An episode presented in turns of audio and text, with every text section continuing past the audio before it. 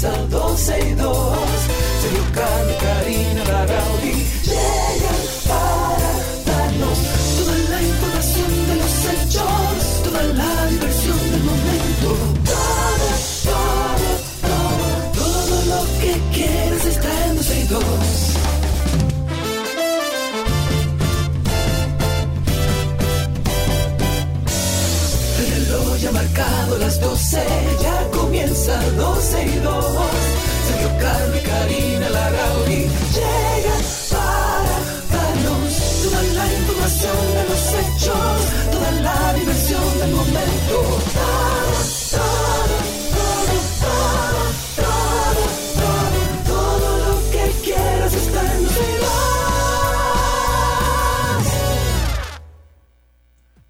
Saludos, bienvenidos, hola, ¿cómo están? Gracias a Dios que es viernes. No voy a decir más. Es más, voy a poner una musiquita, Karina. Eso, te voy a buscar Por una favor, musiquita, te lo espérate. suplico, que hoy Mira, es ven. viernes y tenemos como Ven. que poner el ambiente porque las noticias Te voy a buscar una están complicadas. pero muy, a ver, muy pero no me ponga música electrónica, ponme algo más playero, más Mm, eh, reggae, algo como otra esto, por ejemplo. Oye. ¿Qué es eso?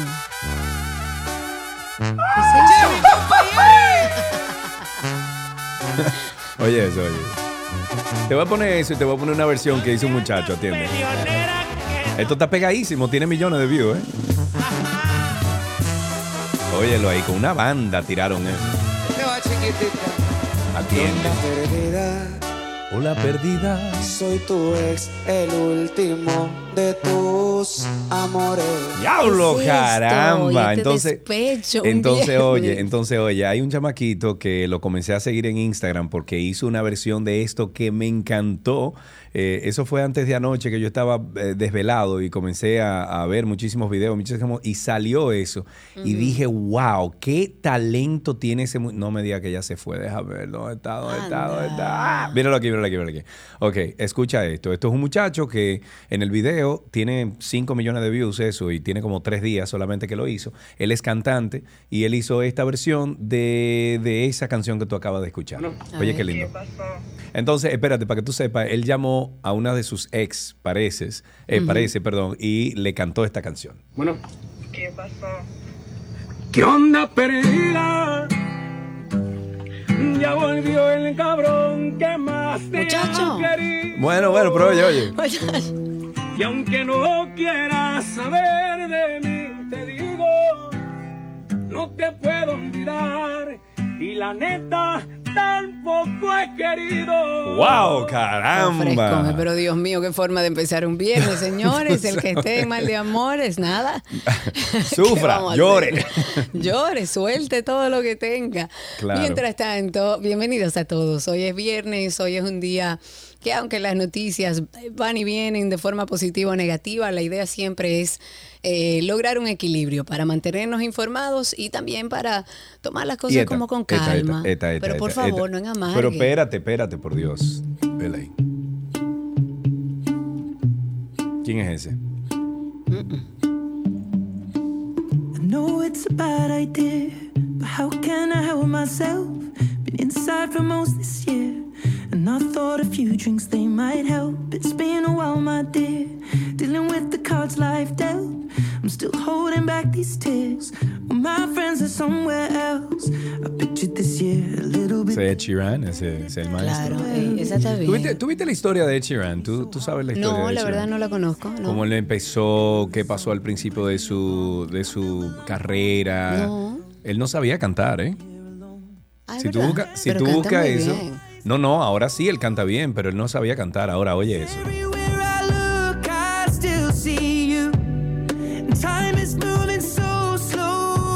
Ok, una última ya. Ya, un clásico que volvieron a Pero hacer por un favor, cover. algo más animadito para bailar. Pero tengo una versión nueva. Esta es una versión como lounge, como tú vas a un café, una cosa y te sientas y tú y una música allá atrás. Así es eso.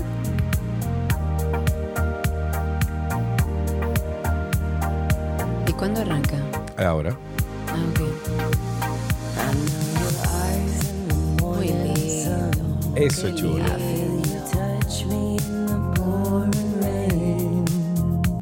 Ups. Opa, epa. ya. Bueno, señores, la Mira, idea espérate, es espérate, que ustedes para- nos digan y nos hagan saber en cuál de los moods de las canciones que ha puesto Sergio usted Sí. está. Eh, ustedes pueden buscar esta canción que acabo de poner, se llama Belestar, Belestar Club Rider.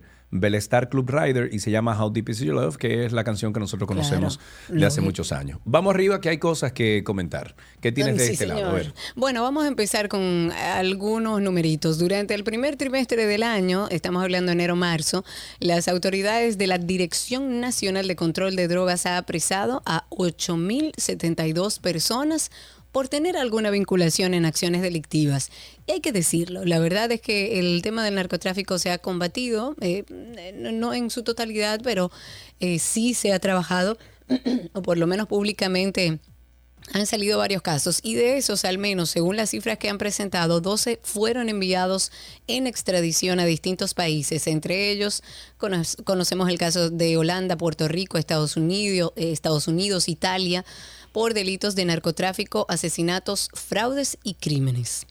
Ok, tengo otra información por aquí. El valor de las exportaciones del sector zonas francas registró un aumento de 2.5% durante el primer trimestre de este año con respecto a igual periodo del 2022, al pasar de un valor exportado de un millón, no, perdón, 1.851.7 millones de dólares durante enero-marzo del 2022 a 1 no, 1.898.6 millones. O sea, hay una alza ahí en el Sí, 2023. De acuerdo con las declaraciones del director ejecutivo del Consejo Nacional de Zonas Francas de Exportación, estoy hablando de Daniel Liranzo, el, en términos absolutos, este crecimiento representa un aumento de un 47 millo- o sea, 47.0 millones de dólares. Y según el experto, estas exportaciones representan o representaron el 63.2% de las exportaciones totales del país.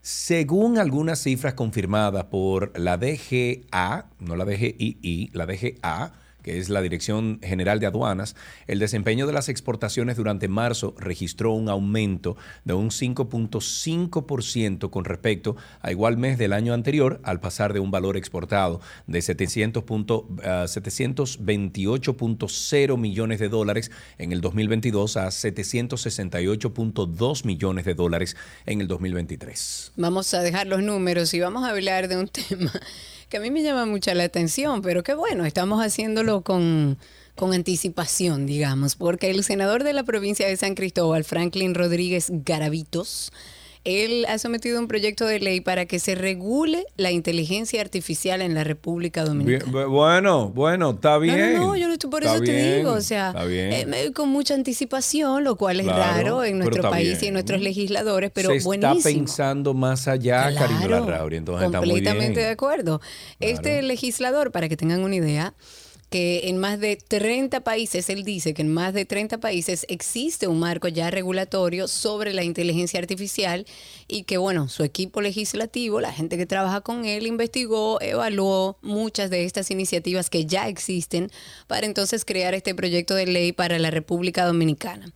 Citando algo de lo que él dijo, dice que, eh, y cito, estoy sometiendo hoy la iniciativa tal, que es el proyecto de ley que establece los lineamientos para las políticas públicas orientadas al desarrollo, uso, regulación e implementación de la, de la inteligencia artificial en la República Dominicana. A mí me parece muy bien, bastante anticipado, a tiempo, y ojalá bueno. podamos darle curso a eso. Qué bueno, qué bueno, me gusta. Y no hay una explicación para lo que voy a decir, eh, o sea, ahora, a continuación. Aunque el diputado por el Partido Revolucionario Moderno, Miguel Gutiérrez Díaz, está preso en los Estados Unidos desde el 18 de mayo del 2021, este legislador ha sido eh, registrado en diversas ocasiones como que ha asistido a varias sesiones legislativas en el 2023. Coge ahí. De acuerdo al... ahora no se puede confiar entonces en el registro. De acuerdo a este registro de asistencia a las sesiones del Sistema de Información Legislativa, Gutiérrez aparece en 14 sesiones de manera presencial.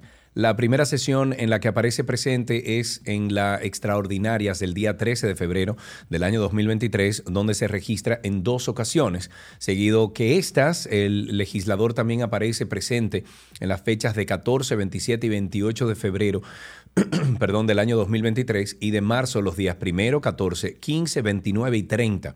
Otra de las ocasiones donde aparece como que asistió a esta sesión fue el 12, 21, 22 y 28 de abril. En el presente año, la Cámara de Diputados ha realizado 52 sesiones según el SIL, que es el Sistema de Información Legislativa. Y de estas, Gutiérrez, que está preso, hace varios años. Aparece presente en 19 y ausente en 33.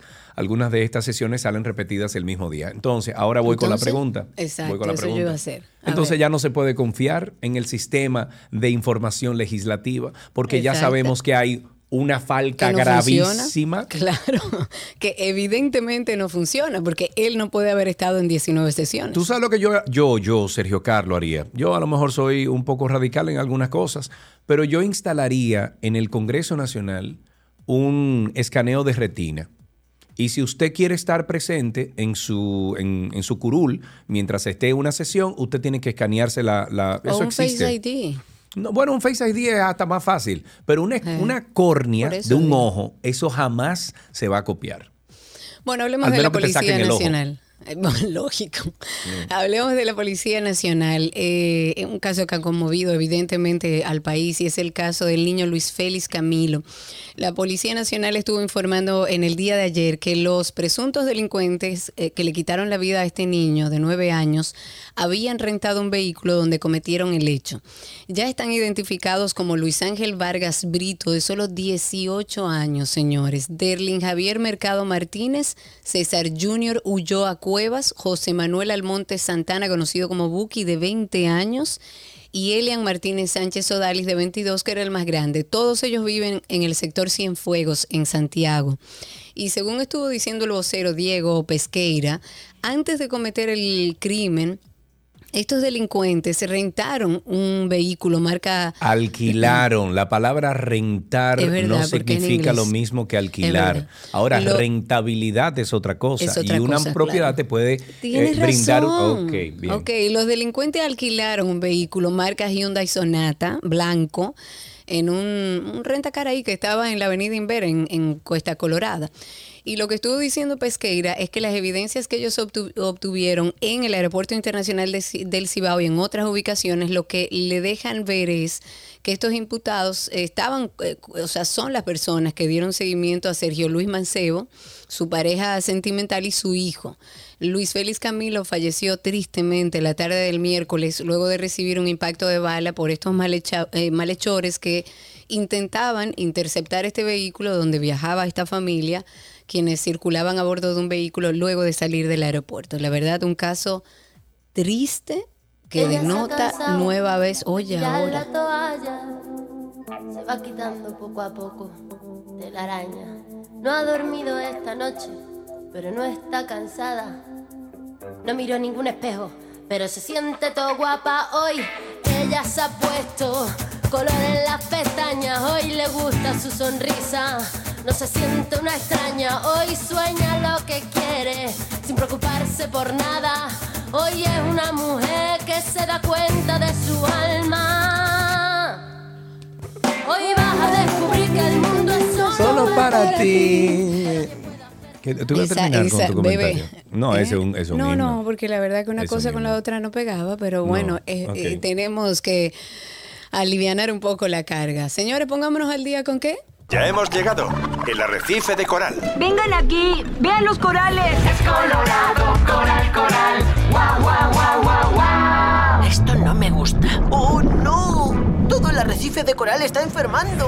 Oh Dios, vamos a hablar del caso Coral. La tercera sala penal de la Corte de Apelación del Distrito Nacional rechazó la recusación presentada en contra de la jueza Yanivet Rivas, quien conoce el juicio preliminar en contra de los imputados en el caso Coral y Coral 5G.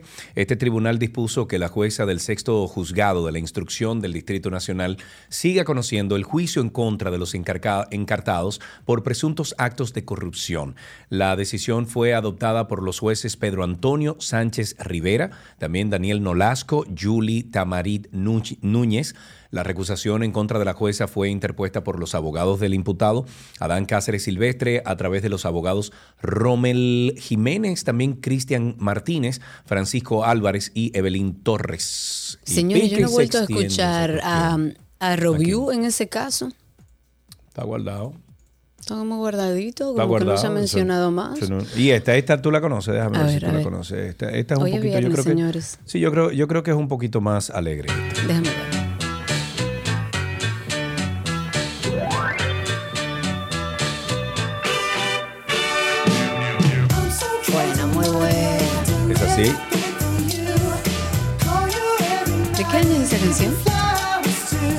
Esa canción, All for Love. Noventosa.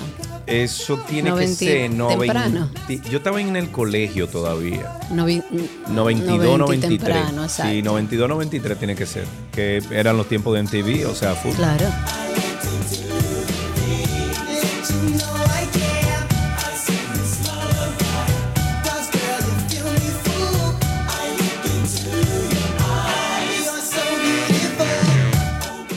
Ok, vámonos a las internacionales. Algo eh, importante que está pasando en Puerto Rico. Hay congresistas demócratas y republicanos que en el día de ayer reintrodujeron en el Congreso, en Washington, un proyecto de ley que busca realizar en, en- en noviembre próximo, o sea, en este año, un referendo. Ya nosotros aquí en el programa hemos explicado qué es un referendo. ¿Para qué? Para que los La ciudadanos de voluntad Puerto del pueblo es el referéndum. Exacto, básicamente es como una votación, lo que el pueblo quiere y decida sobre un tema en específico, eso dicho de una forma llana.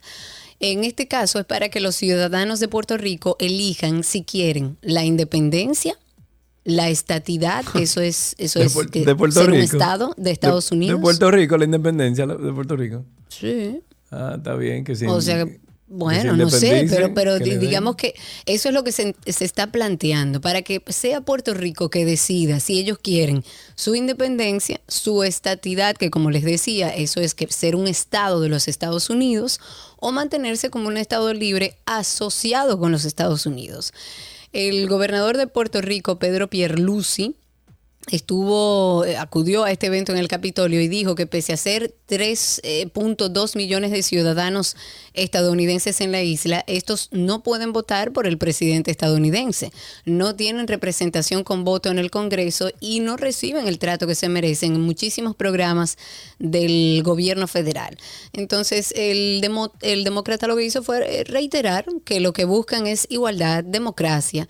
Pero la comisionada residente en Washington, Jennifer González, recordó que la estatidad, como le decía, independencia o libre asocia- asociación, son las únicas opciones viables para el pueblo de Puerto Rico. Esta iniciativa es conocida como Puerto Rico Status Act.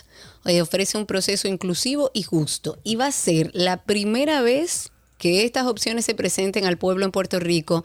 Eh, según algunos legisladores en la isla jamás han tenido la oportunidad de contar con un mecanismo democrático de este tipo que sea lo mejor para Puerto Rico. Oye, me te acabo de compartir algo que acabo de ver, que me acaban de mandar. ¿Tú te imaginas pasarse una semana ahí, en ese lugar, Karina Larrauri? A ver, Abre ese, yo no sé dónde es eso. Eso es, déjame ver, eso es en Liswi. Liswi, ¿dónde queda Liswi?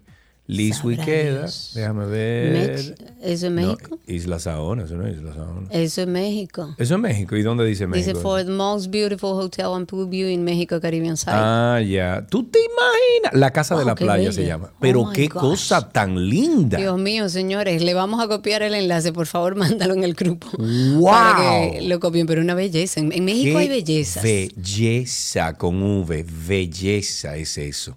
Qué be- ok, una canción más. Aquí, estamos en viernes, señores. Escucha esto.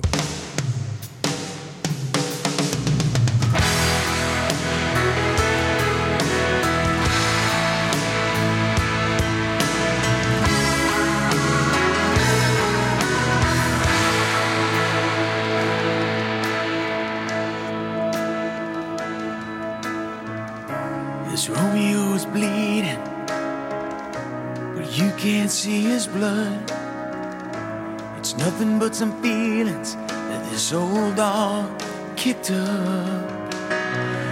It's been raining since you left me. Now I'm drowning in the flood. You see, I've always been a fighter, But without you, I give up. Now I can't sing a love song like the way it's meant to be. Well, I guess I'm not that good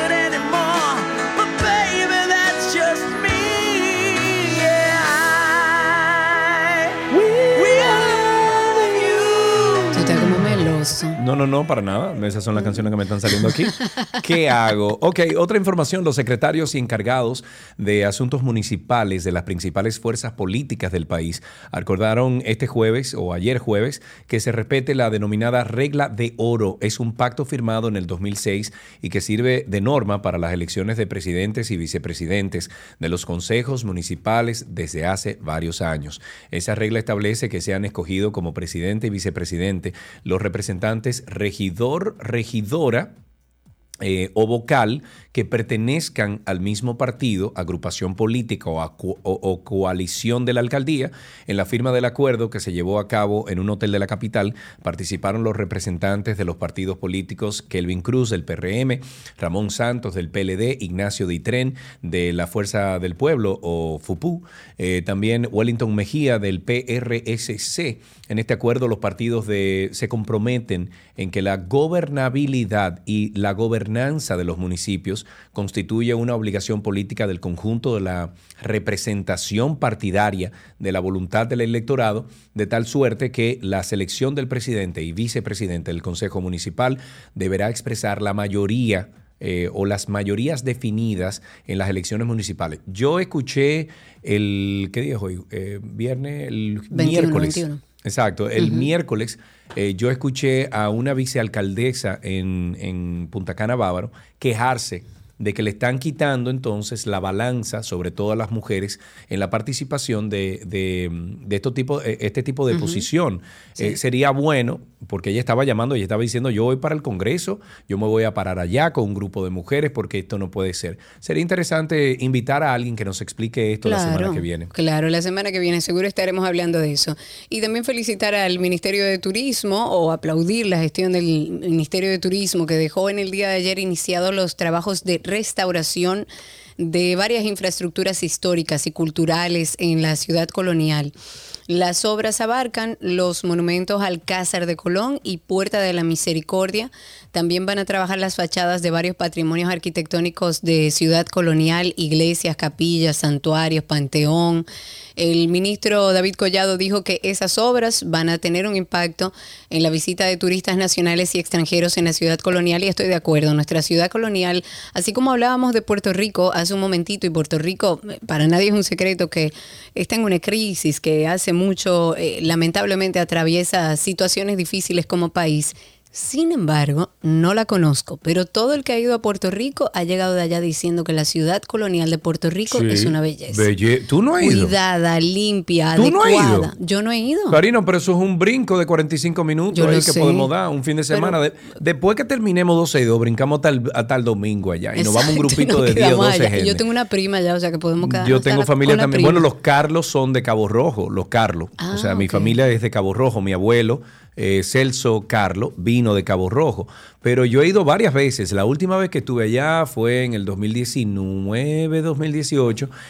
Y es un parque nacional de los Estados Unidos, obviamente, pero la ciudad de colonial de Puerto Rico. Dicen que es una belleza. Da y que cátedra. es- exacto, que Da da, cátedra. cátedra. Entonces, sí, estas inversiones valen la pena y sí entiendo que tienen un impacto a nivel de turismo, porque tenemos también que eh, sacar un poco la estructura de que a República Dominicana solamente se viene a la playa. Si No, República no, no. Dominicana lo tiene todo, tenemos que presentar todo lo que tenemos. Bueno, ayer que tú faltaste al programa, Cari, hubo una, una persona que llamó para hablarnos un poquito sobre Constanza, que Constanza, incluso él, él dijo, me encantaría poder eh, presentarle y hablar con el ministro de Turismo para que venga a Constanza y se explote Constanza o se venda Constanza, Constanza Sin como embargo, un punto me- turístico.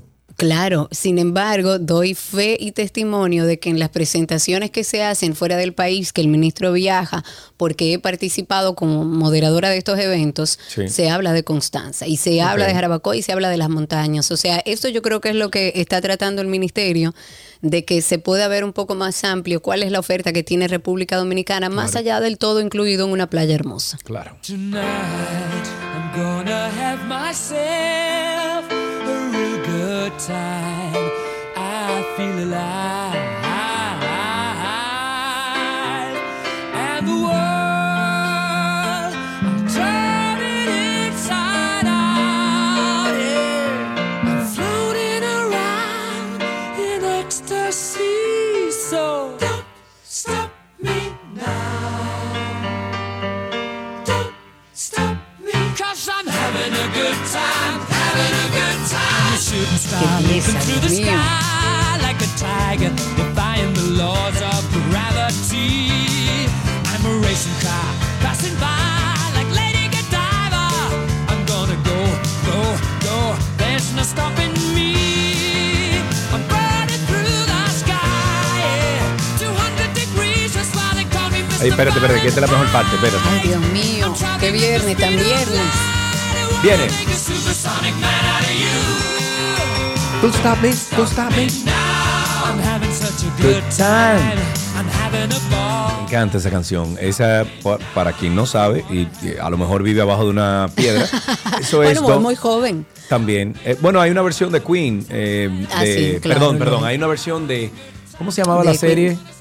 La serie de Eh, televisión ay, que eran, sí, que cantaban. Que cantaban, que nosotros hicimos un especial con esas canciones. Ah, mira, verdad, verdad. Eh, No me acuerdo, llama- ese. Eh, por favor, escriban, no, que no nos acordamos. Ok, eso es Queen, Don't Stop Me Now. Eso, eso es lo que estamos escuchando ahora. ¿Qué tú ibas a hablar? ¿De qué tú ibas a hablar? Iba a decir que hasta aquí llegó esta parte introductoria. Hoy es un viernes, viernes. La idea es acompañarles hasta las 2.30 de la tarde.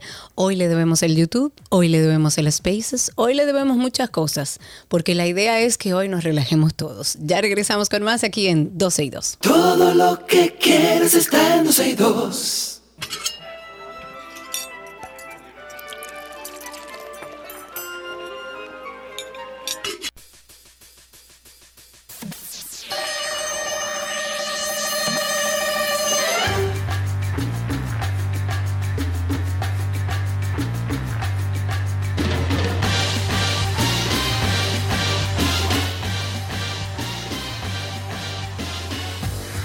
Señoras y señores, llegamos a nuestra receta imposible. Hoy es viernes y como ustedes saben, al final de la semana siempre nos acompaña nuestro queridísimo chef Nicolás Frigerio, que esta semana, bueno, como sabemos, el ingrediente es zanahoria. Amigo, ¿cómo está todo? ¿Qué tal? ¿Cómo están? Tutto bene, tutto bene. ¿Y usted y su familia cómo anda? Bien, muy bien, muy bien. Me alegro Los mucho. suyos. ¿Qué- qué- bien. Cuéntame qué vamos a preparar hoy, Nico. Vamos a preparar eh, un puré de zanahorias, eh, pero que al mismo tiempo luego eh, es tan simple como que si le agregamos un poco de caldo, o puede ser crema también, pues terminamos teniendo una sopa de zanahoria. O sea que Exacto. ahí te- tenemos, tenemos un poquito de, de versatilidad eh, en, la, en la preparación. Eh, es muy fácil. eh, lo único, el único detalle es que lo vamos a hacer con la zanahoria, eh, no la no la criolla, porque la criolla normalmente trae muchísima agua y no tiene tantísimo eh, sabor, o sea, no es, no es tan intensa. Eh, vamos a utilizar la zanahoria que es finita y que es como larguita, que normalmente vienen en unos paquetes, Ah, sí. en unas fundas, vienen como 10 zanahorias más o menos. Bueno, va- vamos a- usar de estas. No las vamos a pelar porque si las pelamos se va la mitad del producto porque son muy finitas, sino que vamos a tomar una, una esponja mm, o, o un brillito verde y en seco le vamos a, a pasar y, y es tan finita la, la piel que tiene que con pasarle la esponja pues ya eh, se va se va a perder. Entonces luego la pasamos por agua y ya tenemos la zanahoria eh, limpia para, para trabajar. Ok, perfecto. Ingredientes. La zanahoria, obviamente, mantequilla de la mejor calidad que puedan utilizar y sin sal, siempre sin sal. Naranja, que lo que vamos a hacer es que vamos a utilizar solamente la piel eh, que incluso podemos utilizar un, un pelador de papa para poder sacarla y solamente sacar la parte finita, la parte naranja de la piel, sin la parte blanca. En caso de que saquemos un poquito lo blanco, pues se lo quitamos con, con el cuchillo, hay un poquito de paciencia. Pero si se va un poquito tampoco pasa nada. Y vamos a utilizar alguna especia que les pueda gustar. Por ejemplo, la canela le va muy bien, el clavo dulce le va muy bien también. Pero esto ya es un poquito a gusto personal, porque va a quedar un puré un poco especiado. ¿bien? Si no les gusta este tipo de sabores, pues no, no lo ponen. Y por último, un poquito de sal.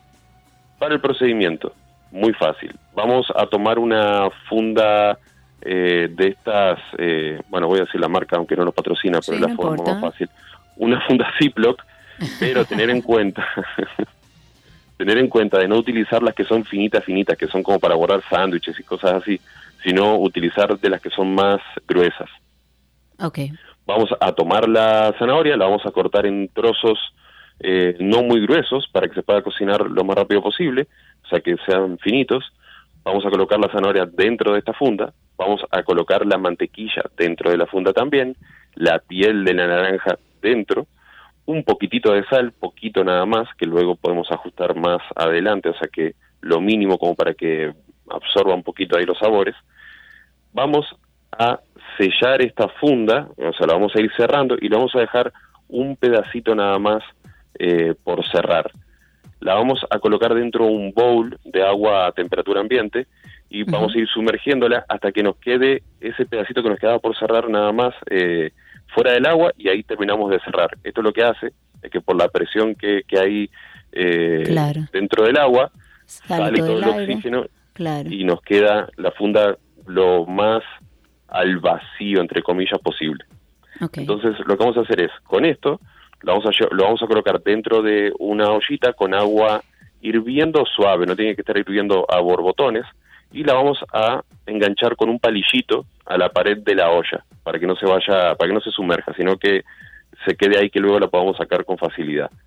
Esto más o menos se va a cocinar en unos 30, 40 minutos, la vamos a tocar cuando está bien suavecita, la retiramos del, del agua, abrimos la funda con mucho cuidado porque está muy caliente y todos los ingredientes, dejando el líquido en la funda, todos los ingredientes sólidos, menos la cáscara de naranja, lo vamos a colocar en una licuadora o una procesadora y la vamos a licuar o procesar hasta que quede lo más liso posible.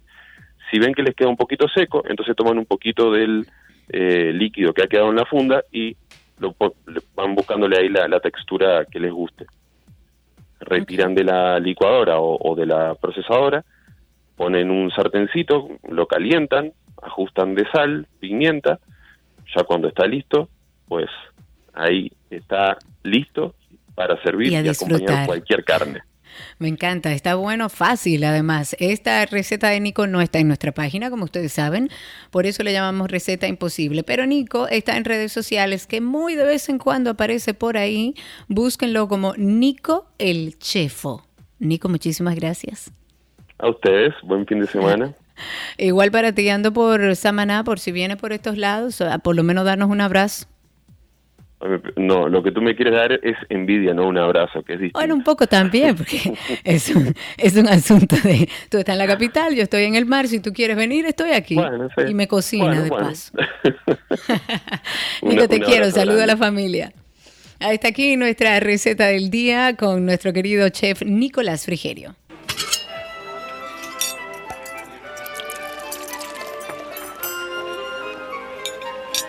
Todo lo que quieres está en 12 y 2.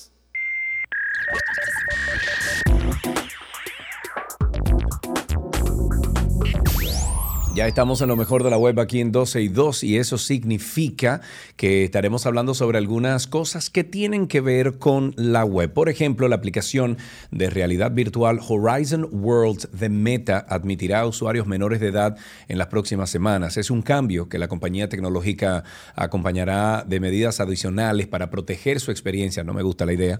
La aplicación dedicada a las experiencias sociales en realidad virtual ha estado limitada desde su lanzamiento a los usuarios mayores de 18 años, quienes pueden crear mundos virtuales o explorar los que ya existen, de manera individual o con amigos y otros miembros de la comunidad. En las próximas semanas admitirá a usuarios entre 13 y 17, equiparando la, la edad de uso de esta aplicación con la del visor MetaQuest, que se dirige a usuarios a partir de 13 años. Este cambio se implementará primero en Estados Unidos y Canadá, como ha informado Meta en su blog oficial.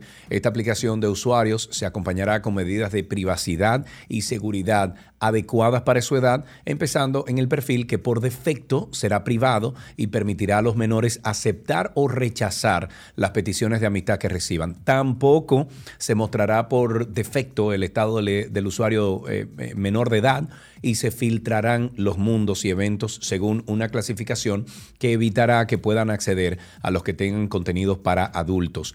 Eh, un modo voz distorsiona la voz de los adolescentes cuando se comuniquen con personas que no conoce y tampoco se mostrarán cuentas de adultos en las sugerencias cuando no exista conexión entre ellos junto a las herramientas para los adolescentes que controlen su experiencia en Horizon Worlds, Meta también ha incorporado una serie de controles parentales, que me gusta, ahí sí, para que puedan sí. comprobar, exacto, para que puedan comprobar a quién siguen y las aplicaciones que han utilizado. O sea que atención, si usted tiene un Oculus, si tiene un Oculus Quest, pues eh, puede dejar usar a su niño de más de 13 años, pero tenga mucho cuidado y active todos los dispositivos parentales.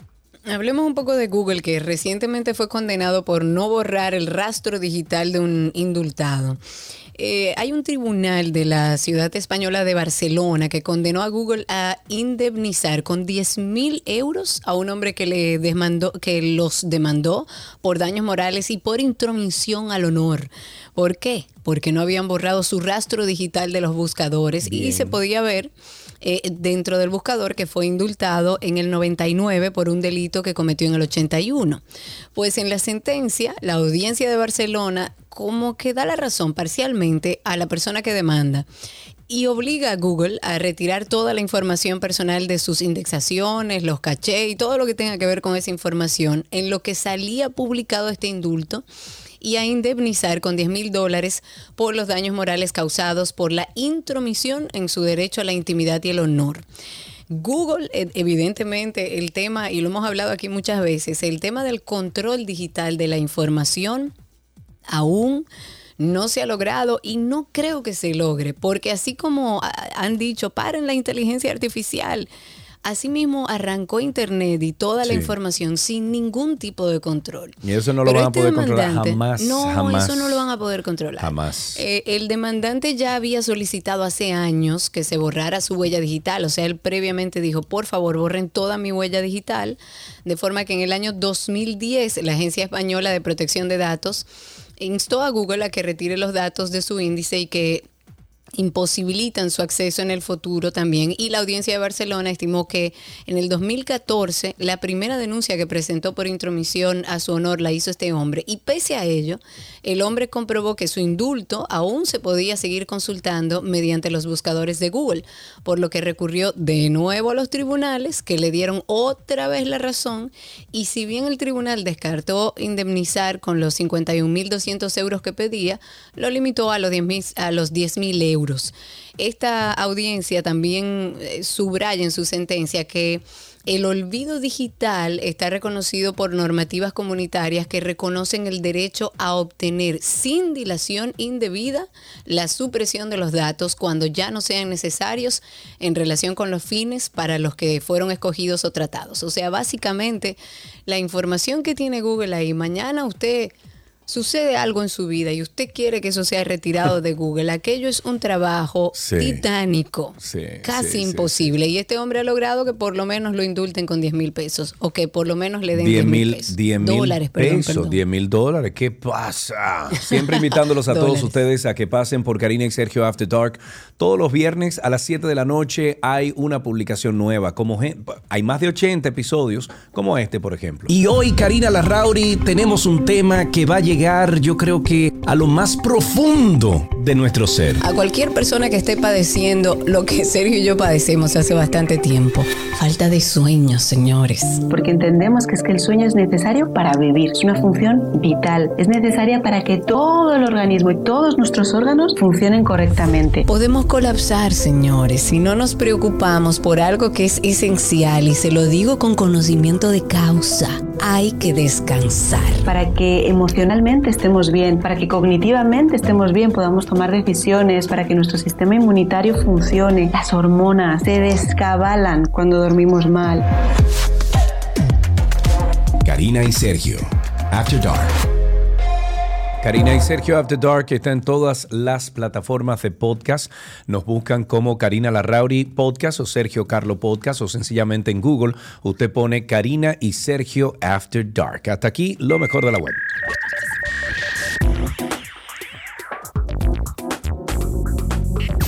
Todo lo que quieres está en 12 y 2.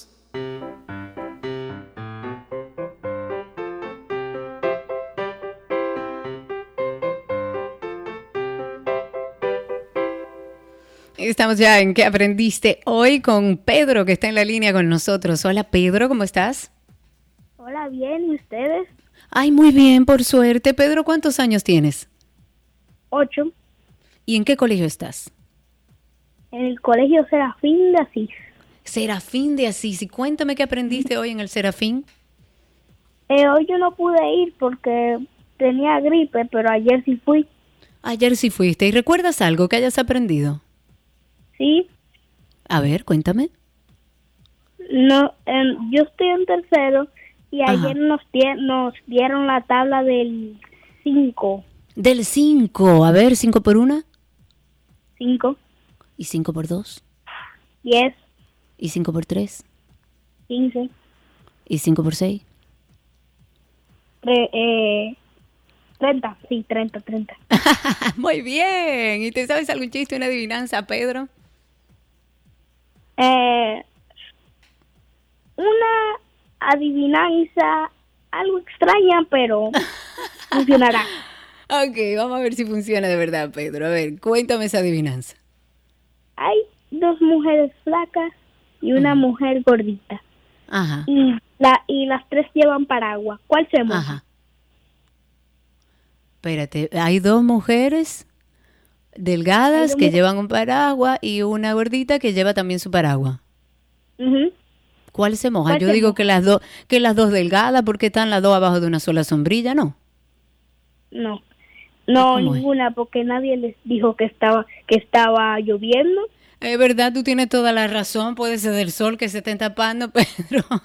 Muchísimas gracias. Un beso grande. Tenemos regalitos para ti. Vamos a contactarte para tomar tus datos y así poder darte tus regalitos. Un beso grande, Pedro. Y hasta aquí, ¿qué aprendiste hoy?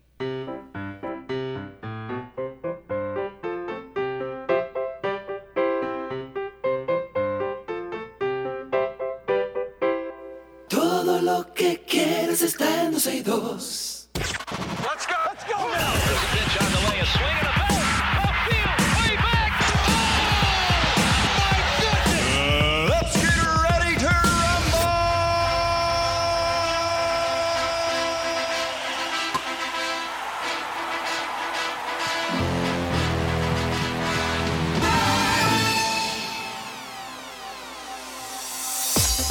noticia de béisbol, los Atléticos de Oakland firmaron un acuerdo vinculante para adquirir terrenos para un nuevo estadio con techo retráctil en Las Vegas tras no lograr construir un recinto nuevo en la zona de Bahía de San Francisco.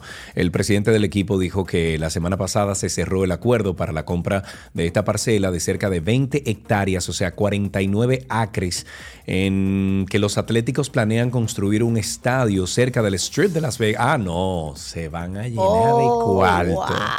Y con la capacidad para 30 mil a 35 mil espectadores.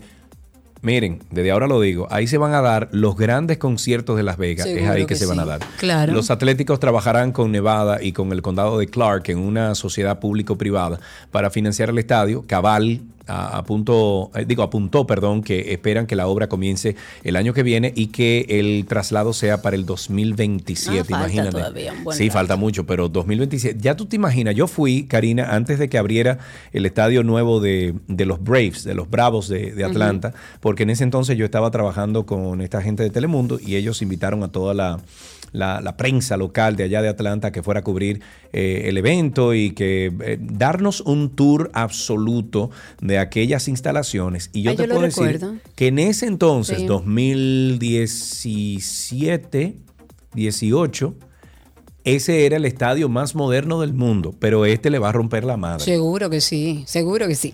En básquetbol, Mike Brown fue elegido como mejor entrenador de la temporada regular de la NBA tras su brillante gestión eh, con los Sacramento Kings, a los que llevó a los playoffs después de 17 años de espera. Brown, que ganó este premio por segunda vez en su carrera, fue elegido de forma unánime, según la NBA con De'Aaron Fox y el lituano Domantas Sabonis. Este con un balance de 48-34 y 18 victorias más respecto al año anterior. Los Kings están ya encuadrados con los Golden State Warriors en la primera ronda de los playoffs y comenzaron la serie con dos victorias de dos en casa. Me voy con fútbol. Multitud de saudíes pidieron la deportación de Crista- Cristiano Ay, Ronaldo mío, del armó. país. ¿Tú lo viste eso? Sí, sí. No, hombre, terrible. después de que el astro portugués se tocara en el área de los genitales, o sea, él se estaba como... Él se estaba como no Exacto, exacto. Al escuchar cánticos de los aficionados que corearon el nombre de Leo Messi. Ah, bueno, eh, lo que pasa es que hay dos videos. Hay uno que es... eh, este- Normalito y este hay hecho. otro que No, es maduro. Hay uno que este, este hecho y hay otro que es cuando él va saliendo del estadio que él se está acomodando. Sí, exacto. Ese fue el que yo vi. Bueno, al final del encuentro que disputaron o que disputaron los equipos de Al Nasser y Al Hilal. Una abogada de este país dijo en Twitter que presentará una denuncia formal ante la Fiscalía Saudí contra el futbolista al que acusó de cometer un delito de indecencia pública. La acción de Cristiano ocupó varias horas de Action eh, Yadari el programa deportivo más popular de Arabia Saudí. Sin embargo, y según algunas fuentes del Al Nasser, eh, consultadas por algunos cronistas deportivos del portugués, eh, hizo ese gesto porque recibió un golpe durante el encuentro en los genitales y se estaba... Se estaba más... se estaba se- eso duele, señor, eso duele. Oh, pero Oh, pero claro. Noticia de golf. Tiger Woods se sometió a una cirugía de fusión en el tobillo derecho para aliviar la artritis de un hueso, de un hueso roto. Mira, Lo que pone en Tiger duda. Woods va a acabar como Está Robocop. complicado, sí, está complicado. Muy complicado. Pero bueno, eh, él duda si va a jugar en los Majors este año. Y el golfista reveló eh, esta cirugía en Twitter. Dijo que era un procedimiento de fusión, así fue que dijo, para tratar la artritis postraumática de cuando se rompió el astral, astrágalo, que así es como se llama. Woods se destrozó, señores, varios huesos en la pierna y el tobillo eh, derecho también. Eso fue en febrero del año 2021, cuando iba conduciendo, que se tuvo un accidente en la carretera en Los Ángeles y las lesiones eran tan graves, dijo Tiger Woods, que los médicos contemplaron incluso la amputación de la pierna. Uf. Este jugador previamente tuvo cinco cirugías en la espalda, eso incluyó una cirugía de fusión en la parte inferior de la columna que le permitió volver a jugar. Tiger ha dicho en numerosas entrevistas que acertar tiros no es el problema, que su principal problema en realidad es caminar ahora. En fútbol americano, el mariscal de campo de los Philadelphia Eagles, Jalen Hurts, quien recientemente se convirtió en el jugador mejor pagado de la historia de la NFL, se sometió a una cirugía en el tobillo derecho a principios de esta temporada baja. El procedimiento consistió en retirar una herramienta, entre comillas, que le fue insertada en el tobillo después de que Hurts sufrió un esguince, un esguince en la parte alta del tobillo mientras jugaba para la Universidad de Alabama en un partido de octubre del año 2018 contra Tennessee. Hurts estuvo en reposo casi un mes antes de volver a jugar en noviembre. La cirugía se realizó en febrero y se consideró una operación menor. Afortunadamente, el jugador participará ya por completo en el programa de entrenamiento de temporada baja de los Eagles que comienza la próxima semana. Finalmente en Fórmula 1, una revista alemana se ha metido en graves problemas con la familia de Michael Schumacher, que va a iniciar ahora acciones legales. ¿Por qué? Por la publicación de una presunta entrevista con este ex campeón, mundial de Fórmula 1. Y se trata de la revista Die tool que será llevada incluso a los tribunales por esta charla con el Kaiser como con respuestas generadas. Oye, Sergio, o sea, ellos hicieron una entrevista con, con el corredor de Fórmula 1, ¿verdad? Pero las respuestas fueron generadas por un sistema de inteligencia artificial y la publicaron. El artículo se creó con un programa llamado eh, Character.ai que generó de forma artificial los comentarios de Schumacher sobre su salud y sobre su familia. He sabido que la familia de él de 54 años protege celosamente la intimidad del ex campeón que no ha sido visto públicamente desde su accidente y casi ninguna información se ha filtrado sobre su estado de salud. El ex deportista está recluido en su domicilio en Suiza y está al cuidado máximo por toda su familia y su entorno. Ahí tenemos también, ya para finalizar, un episodio más que queremos invitarles a ustedes que formen parte. Esto es Karina y Sergio After Dark. Esta noche sale un episodio nuevecito. Escuchen ustedes. Bueno, este no es, pero este es de los tantos que tenemos. Ok, viene. 3, 2. Hola, somos Sergio y Karina en After Dark. Y ese somos. somos. Ok, vamos otra vez. Hola, somos Karina y... Arregla el micrófono. ¿Qué tal si tú arreglas el No, no, micrófono? mira, como vale. El micrófono ahí. tiene que estar. Estaba probando, estoy probando cosas. Vamos a empezar a grabar. Ok, pero entra al Twitter, Karina. ¿Y por qué la gente me maltrata así? Pues acepta la vaina. Serio, contrólate. Que te dije que in- invade tu, tu co-host y vaina. Entonces, esa es la idea, que nos conozcan un poco, porque vamos a hablar de que nosotros nunca hicimos un episodio de intro que define lo que es el proyecto. Y por eso quisimos hacer este espacio donde vamos a preguntarnos muchísimas cosas y ustedes nos van a conocer un poquito más. ¿Cómo nace Karina y Sergio After Dark? Karina y Sergio After Dark. Esta noche se publica un nuevo episodio. Ese episodio es a las 7 de la noche que se publica. Hay más de 80 episodios listos para escuchar a la hora que usted quiera. Hay gente que nos ha dicho que se ha estirado hasta 10 y 12 episodios en un día, en dos días, en un fin de semana. Porque de verdad, señores, hemos invitado a una serie de profesionales en su área hablando de diferentes temas. Y yo estoy seguro, y Karina también, y todos los que participamos en la producción de estos episodios y este podcast, de que usted siempre se va a quedar con algo en esa cabeza que le va a servir para el resto de su vida. Karina y Sergio After Dark, 7 de la noche en el día de hoy. Búsquenos en, en Instagram como Karina y Sergio After Dark. Hasta aquí, Deportes en 12 y 2. Let's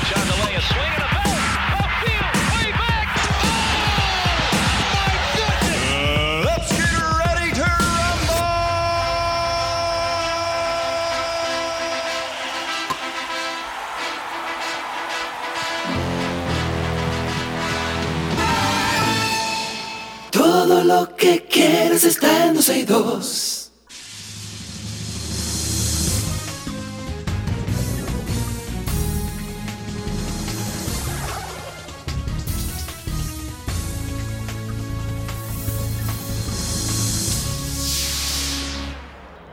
Estamos ya en nuestro segmento de cine en 12 y 2. Tenemos siempre el placer de recibir a nuestra querida primera productora de este espacio, además productora de radio, locutora, Annina Rodríguez, que está con nosotros de Reset Radio. Pueden escucharla ahí de 6 a 7 a través de la X102. Hello, darling. Hello, darling. ¿Cómo van? ¿Cómo van? ¿Cómo está este viernes, coqueto?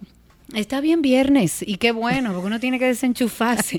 Ahí está nuestra gente de la comunidad quejándose que hoy no hicimos ni Spaces, ni YouTube, ni nada, pero nos liberamos este, este viernes, así que a toda nuestra comunidad, por donde quiera que nos estén escuchando, bienvenidos y excúsennos en el día de hoy. Anaina, hablemos de cine, de séptimo arte, ¿cómo anda el mundo? Hablemos de cosas interesantes, definitivamente. Todo lo que nos entretiene es definitivamente algo que nos interesa, porque como bien tú dices, hay fines de semana, hay días como este en el que uno, eh, pues lo que quiere finalmente es descansar y, Sí. y nos ayuda un poquito a desconectarnos el hecho de estar dándole seguimiento a las cosas que, bueno, en nuestro tiempo de ocio podemos disfrutar, como por ejemplo las series de televisión, las películas y demás. Más. Y quiero empezar con una noticia para, para quienes siguen eh, todas las series de televisión que están disponibles en el gran universo del streaming y, y de los canales de televisión. Eh, pues ya estamos en las últimas semanas en las que las series están sometiendo eh, sus episodios, sus performances de los actores que protagonizan las series para la próxima entrega del premio Emmy. Ya estamos en el mes de abril, lo que significa que dentro de unos cuatro meses estaremos viendo una vez más la entrega de lo mejor a la televisión, eh, bueno, a la televisión global, porque ya no solamente se premia la televisión estadounidense, y es la realidad se toman en cuenta todos los programas que están eh, siendo presentados a través de todas las plataformas y em, han estado vaticinando algunos críticos sobre lo que pueda suceder en cuanto a los rubros de actuación, eh, sobre todo actriz de reparto, actor de reparto y actor y actriz principal. Y la verdad es que muchos están apostando a que HBO vuelve una vez más a recuperar la, la gran mayoría de las nominaciones para estos premios porque ha tenido un año fantástico entre series como Succession, series como The White Lotus, también está The Last of Us, eh, que han estado pues en boca de todo el mundo. sí, Son favoritas, sin duda. ¿eh?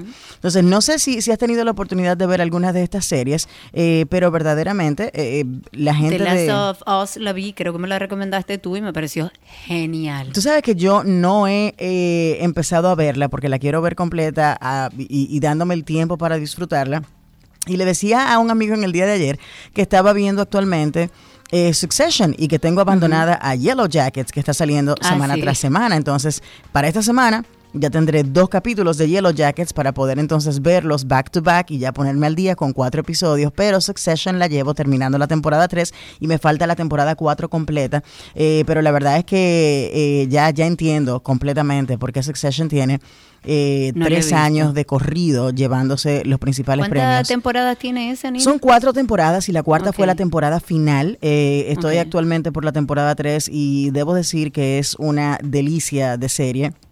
Eh, digamos que libremente inspirada en la historia de la familia de Rupert Murdoch, que es el dueño de, bueno, el magnate de los medios de comunicación que alberga en sus filas eh, a Fox News, por ejemplo. Y hay Exacto. muchos temas eh, que hemos visto eh, que se han llevado, bueno, en esta misma semana Fox News eh, pues tuvo que transarse por pagarle casi 800 millones de dólares a una compañía que hace máquinas de votación por la difamación que ocurrió durante la campaña bueno, durante el proceso de votación del año 2020 y donde. Fox News decía que se hizo trampa a través de eh, el- la manipulación de estos equipos y la compañía se negó rotundamente y demandaron y casi van a juicio. Entonces, para evitar llegar a juicio, Fox tuvo que pagarles casi 800 millones de dólares de una demanda de Wow. 1.6 mil millones de dólares que le habían interpuesto y, y así fue, tuvieron que transar porque si perdían el, Claro. el caso iba a ser muchísimo peor Les para iba ellos. a ir peor, claro. Correcto, a nivel de imagen y sobre todo de cara a un nuevo proceso electoral que viene de camino en los Estados Unidos y bueno, en otras democracias del mundo libre también. Eh, pero sí, la verdad es que altamente recomendada Succession y me parece que actores como Brian Cox, actores como Jeremy Strong probablemente eh, salgan favorecidos eh, en esta próxima entrega de los premios Emmy. Así que atentos, vayan poniéndose al día, tienen suficiente tiempo para ir viendo por qué series como estas que acabo de mencionar están siendo tomadas en cuenta. Eh, Cristina Ricci, por ejemplo, eh, es muy probable que se lleve una nominación por su personaje en la serie Yellow Jackets, eh, que ahora está en su segunda temporada. Así que hay, hay muchas cosas que ver por ahí, sobre todo en el mundo del streaming. Y ahorita les voy a recomendar una, una serie también que salió recientemente y que, bueno, uno de sus actores está eh, siendo considerado también para llevarse una nominación a mejor eh, actor para una serie limitada, una serie que me sorprendió mucho, lo poco que he visto, porque a pesar de que en mi casa eh, mi marido ya la vio completa, yo no he terminado de verla porque ese día Pero tuve- ¿cuál es esa serie? Ah, pero te la ya. cuento ahorita, pero te- no, está bien, te la voy a contar ahora. Miren, señores, Beef, que es una serie de la plataforma Yo no tengo ni idea. Es nuevecita, nuevecita, Nina. Tiene porque yo como- no la había visto. tiene como una semana y pico quizás Ah, que se estrenó. Es una serie eh, que produjo A24, que es la productora de moda, es la productora que hizo la película Everything Everywhere All at Once, Ah, sí. que hizo claro. también la película The Whale, eh, que ha producido muchas de esas Es tan rara como todas esas producciones. La historia sí, porque oye de qué va este asunto.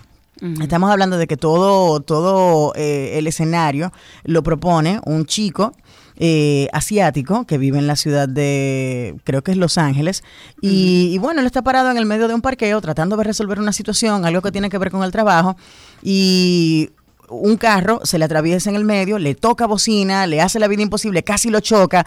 En esos casos de road rage, que es como agresión mientras manejas, cuando la gente coge aquel pique y te tira el carro y bueno, el caso es que él dice, ah, pero eh, que estamos locos, no logra ver quién está manejando el vehículo, le quiere tirar foto a la placa y le cae atrás, ¡Vup! en las calles de Los Ángeles, y se arma aquel, aquella persecución terrible hasta que finalmente el, el carro agresor inicialmente se escapa y entonces ahí comienza todo. Este muchacho tratando de ver quién fue que trató de, de chocarlo, quién era que andaba con ese pique, él necesita vengarse y empieza una historia de venganza terrible, Karina, pero la Estamos serie hablando de un drama entonces. es, es un drama, es un es una dramedia. Yo me atrevo a decirle dramedia porque es un drama, pero tiene mucha comedia también. Es una comedia oscura, eh, claramente.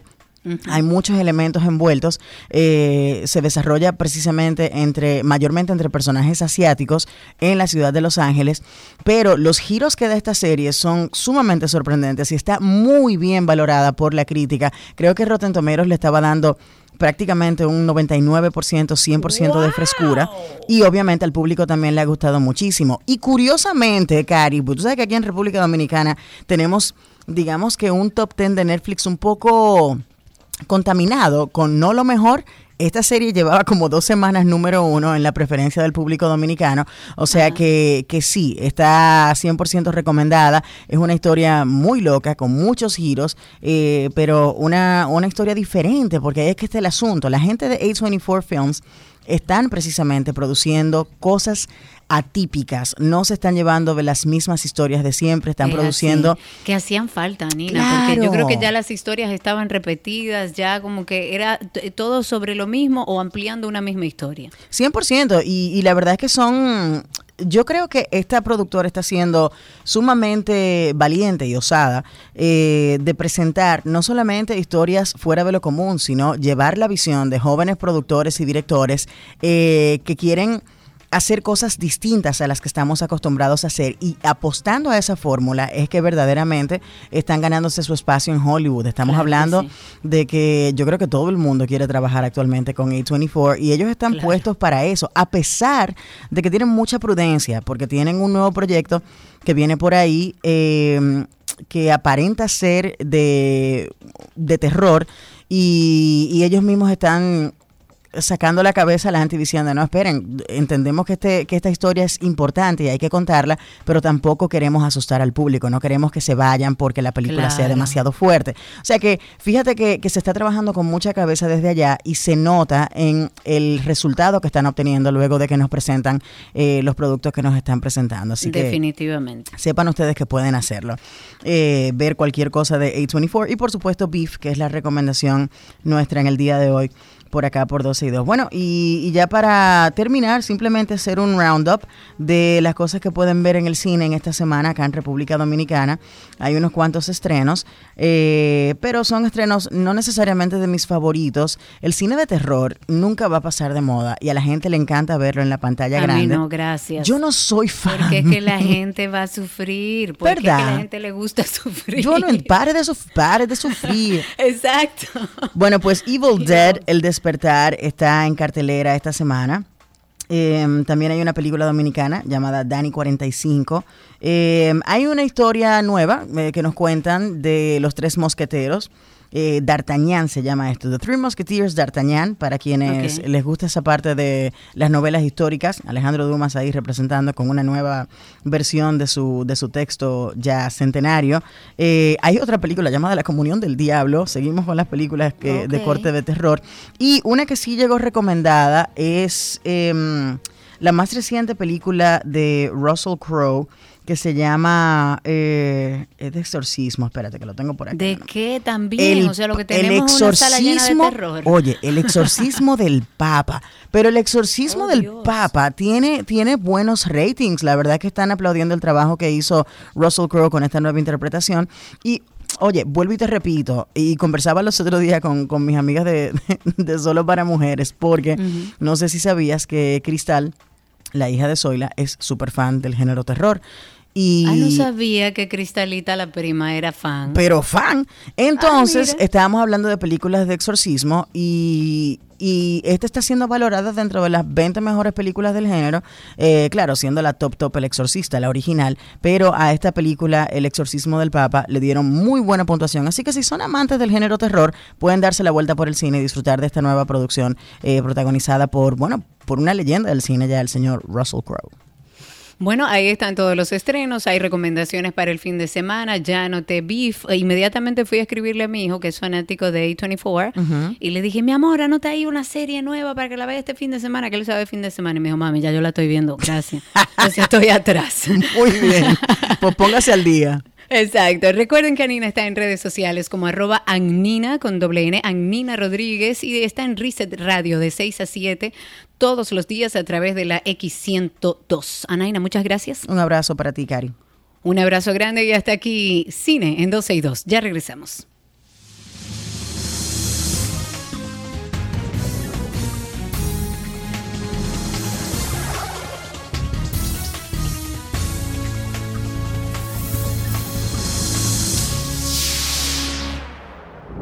Todo lo que quieres está en 12 y 2.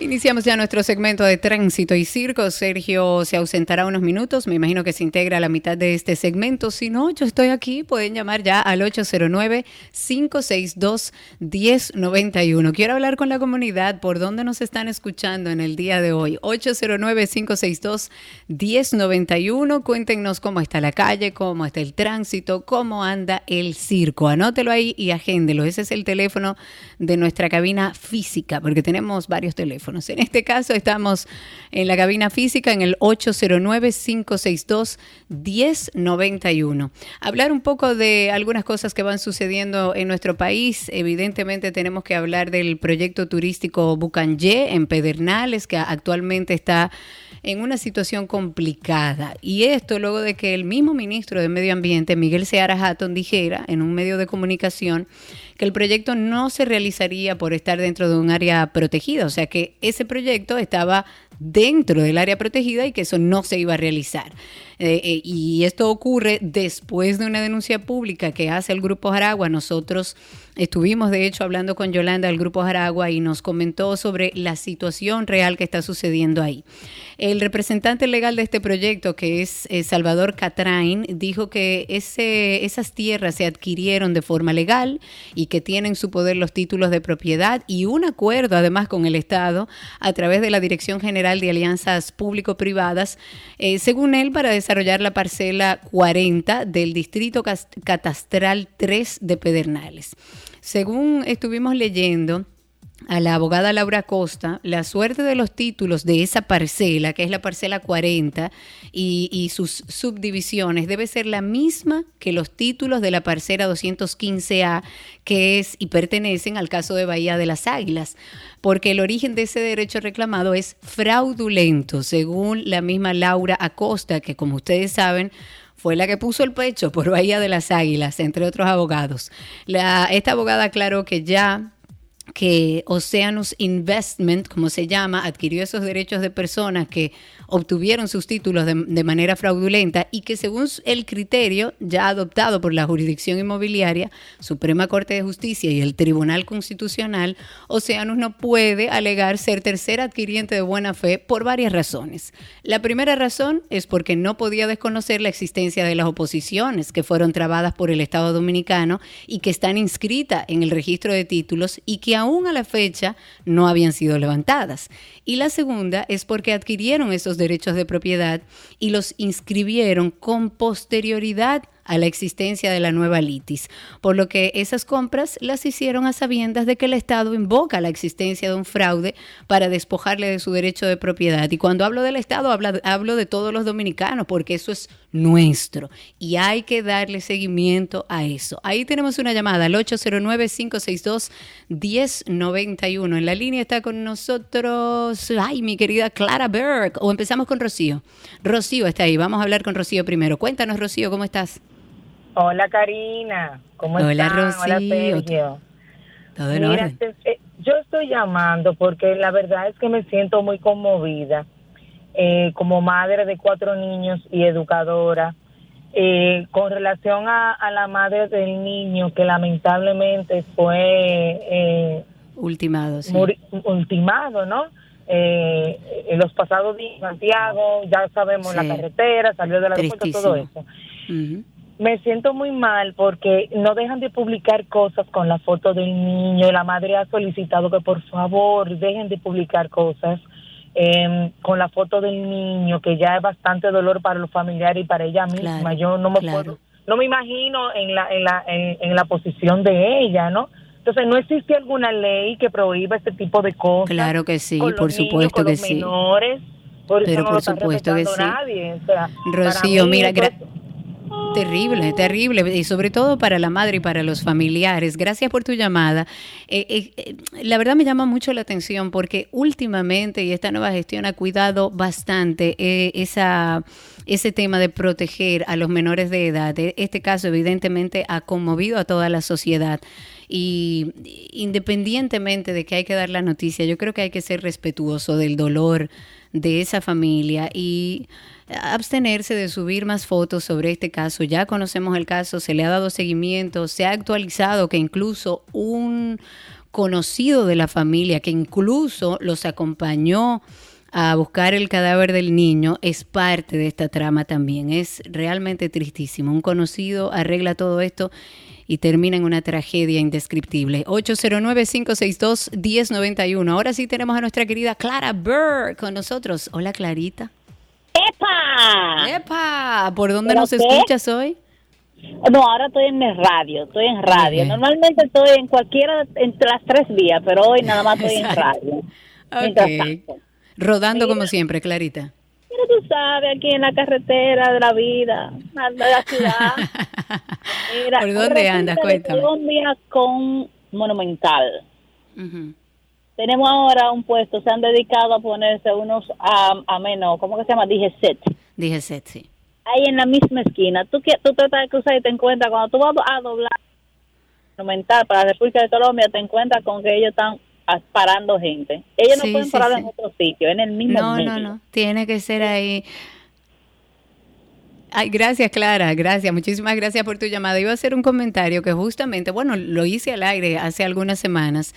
Eh, y llamé incluso a la DGC por esa misma razón, porque yo decía, oye, me está bien, si vamos a poner contravenciones a la misma gente de siempre, porque a la motoría, a los carros públicos y a los vehículos pesados nadie le dice nada.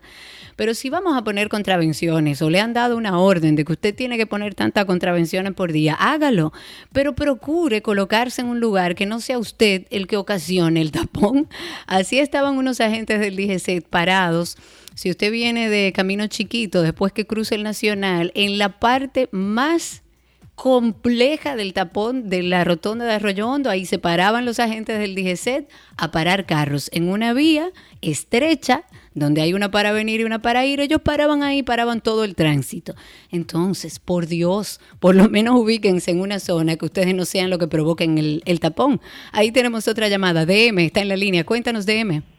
Sí, buenas tardes, eh, Karina.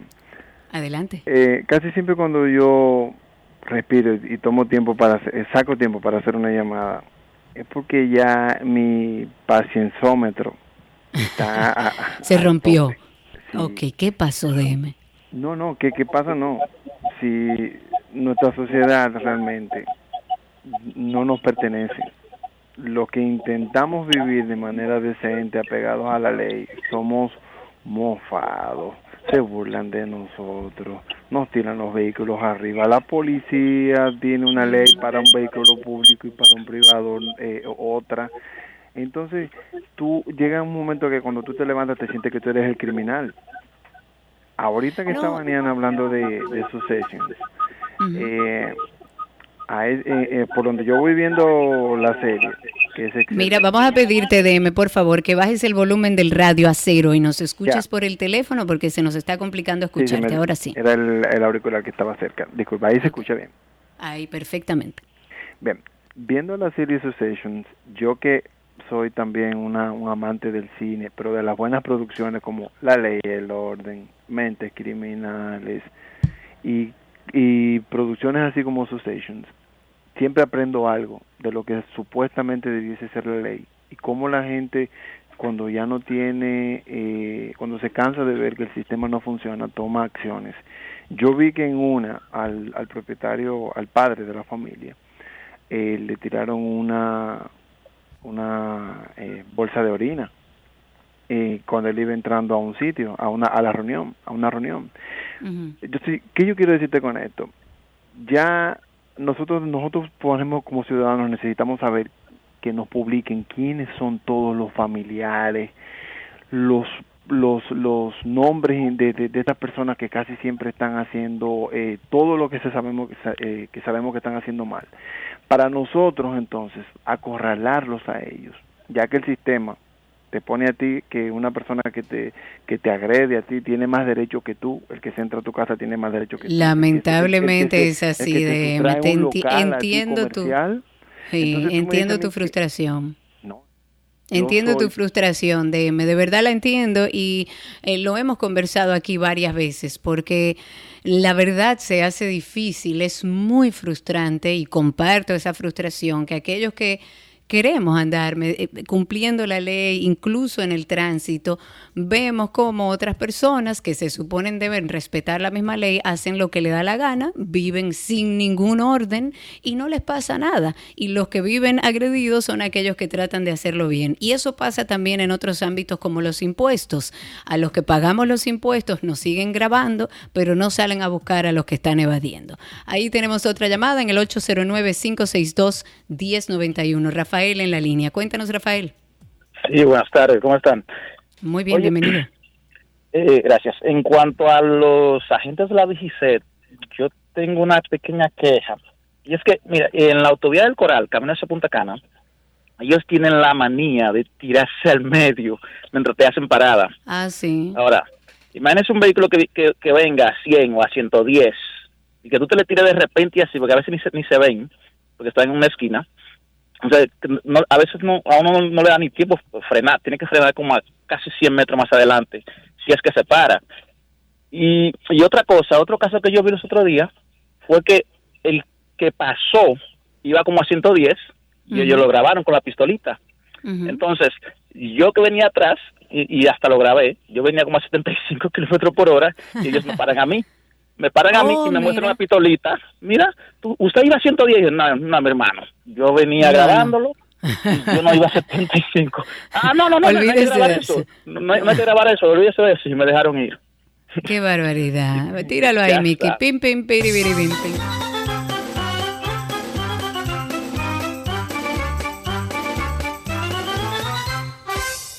Y es así, lo hemos hablado, hemos hablado que es un peligro que los agentes del DGC se tiren en medio de la autopista, no a 100, usted viene a 70, 80 y todavía es un peligro para ese agente del DGC y para el que anda manejando en la carretera.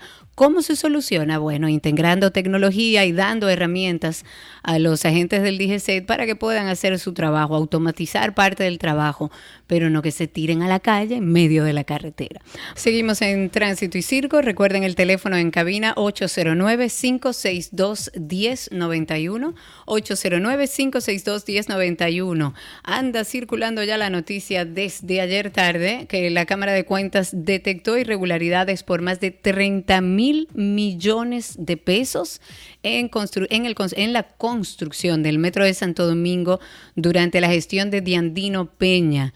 Eh, la auditoría especial abarca las operaciones del OPRED entre el 2013 y el 2017 y la investigación que fue realizada a solicitud de la PEPCA lo que establece es que se cometieron decenas de irregularidades, falta de planificación en la contratación y ejecución de este puente ferroviario, falta de planificación en la contratación y ejecución del contrato de la dirección técnica y supervisión por, eh, por la firma, inicio de los trabajos previos a la realización del proceso de compra sin contrato entre las partes.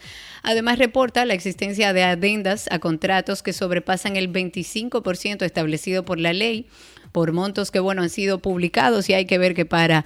¿En qué para este tema? 809-562-1091. Ahí tenemos a Jenny. Jenny. Ahí tenemos a Jenny en la línea o Jenny en la línea. Vamos a ver. Geni, Geni, Geni. Jenny. Karina, ¿Cómo estás, audiencia. Bienvenido. bien grande y gordo, gracias a Dios. Mira, Oye, Jenny, te mira. vamos a pedir por favor que bajes completamente el volumen de tu radio para que así no retroalimente al aire. Ah, ok, perfecto, es que voy conduciendo.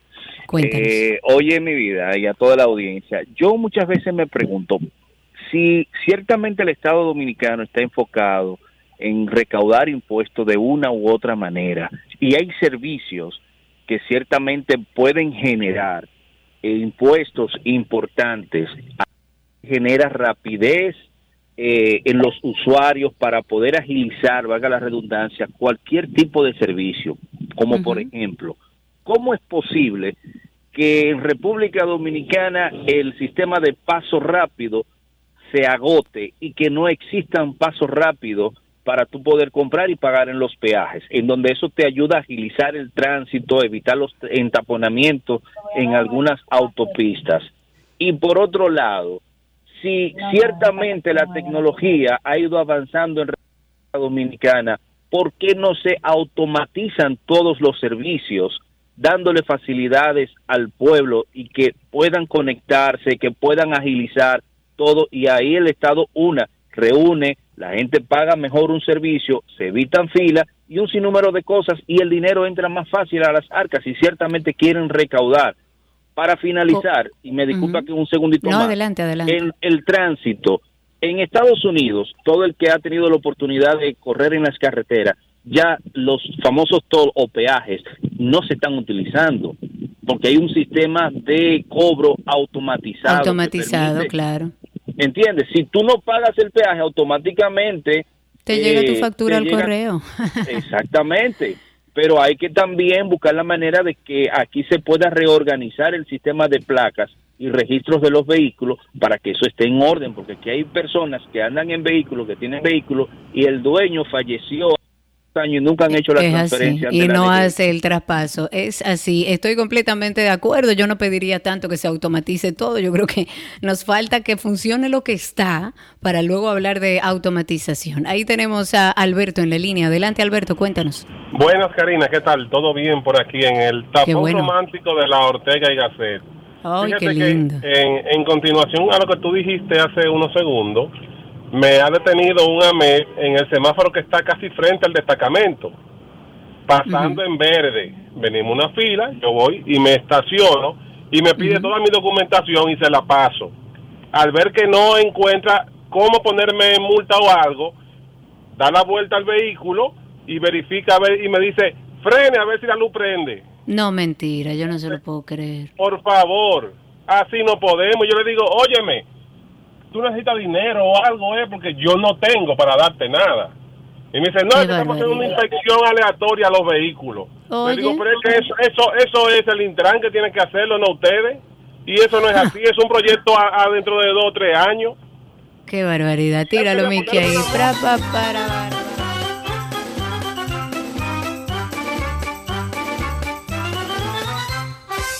...809-562-1091.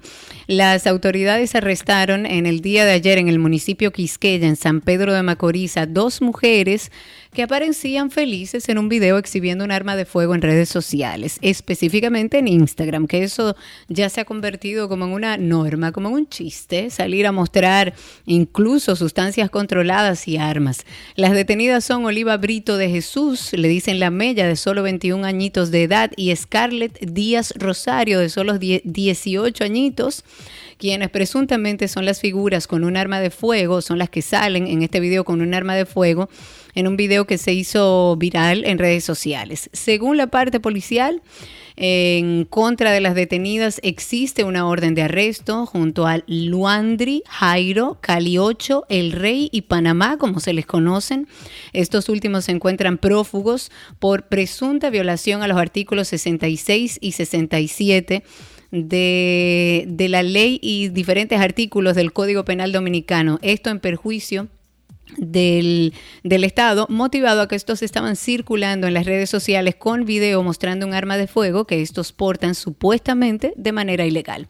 Ahí tenemos otra llamada al 809-562-1091. Raúl está en la línea. Cuéntanos, Raúl.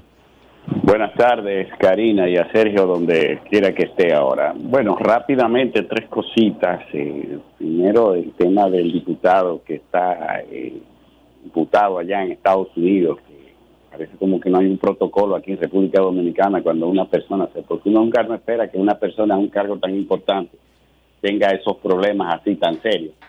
Otra cosa que llamó mi atención es el asunto de, de la película Dani 45. Yo creo como que a veces esas películas hacen el efecto contrario, tipo cara cortada, que se terminan glorificando delincuentes. Aquí tenemos muchos próceres que no tenemos mucho conocimiento de ellos y otras historias buenas para contar. Y para terminar, el tema de, del caso del niño que murió eh, en ese lamentable incidente, en ese asalto, en ese Ay, atraco sí. Y que hay gente ayer atacando y dando mucha punta, pero ya veo que la- las autoridades eh, actuaron y han, han resuelto el caso de forma rápida. O sea que no Sí, solamente la verdad, sí. y hablar, señores, hay que, hay que felicitar a las autoridades y a ese tipo de gente que lo fusilen.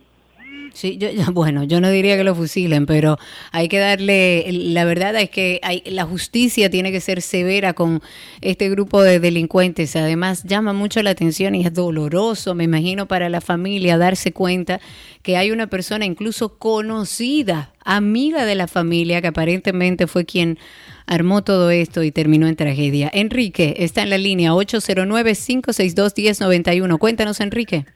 Sí, muy buenas tardes, Karina. Siempre en sintonía desde la romana.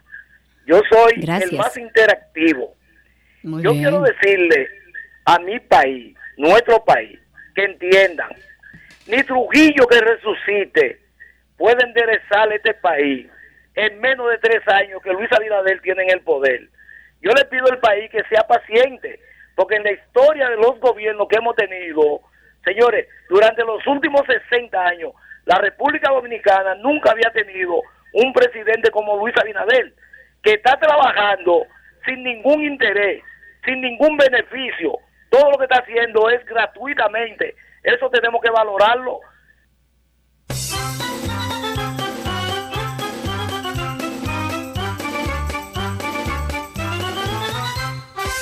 809-562-1091 es el teléfono en cabina. Cuéntenos cómo está la calle, cómo está el tránsito y el circo. 809-562-1091. Comentar también otras cosas, señores.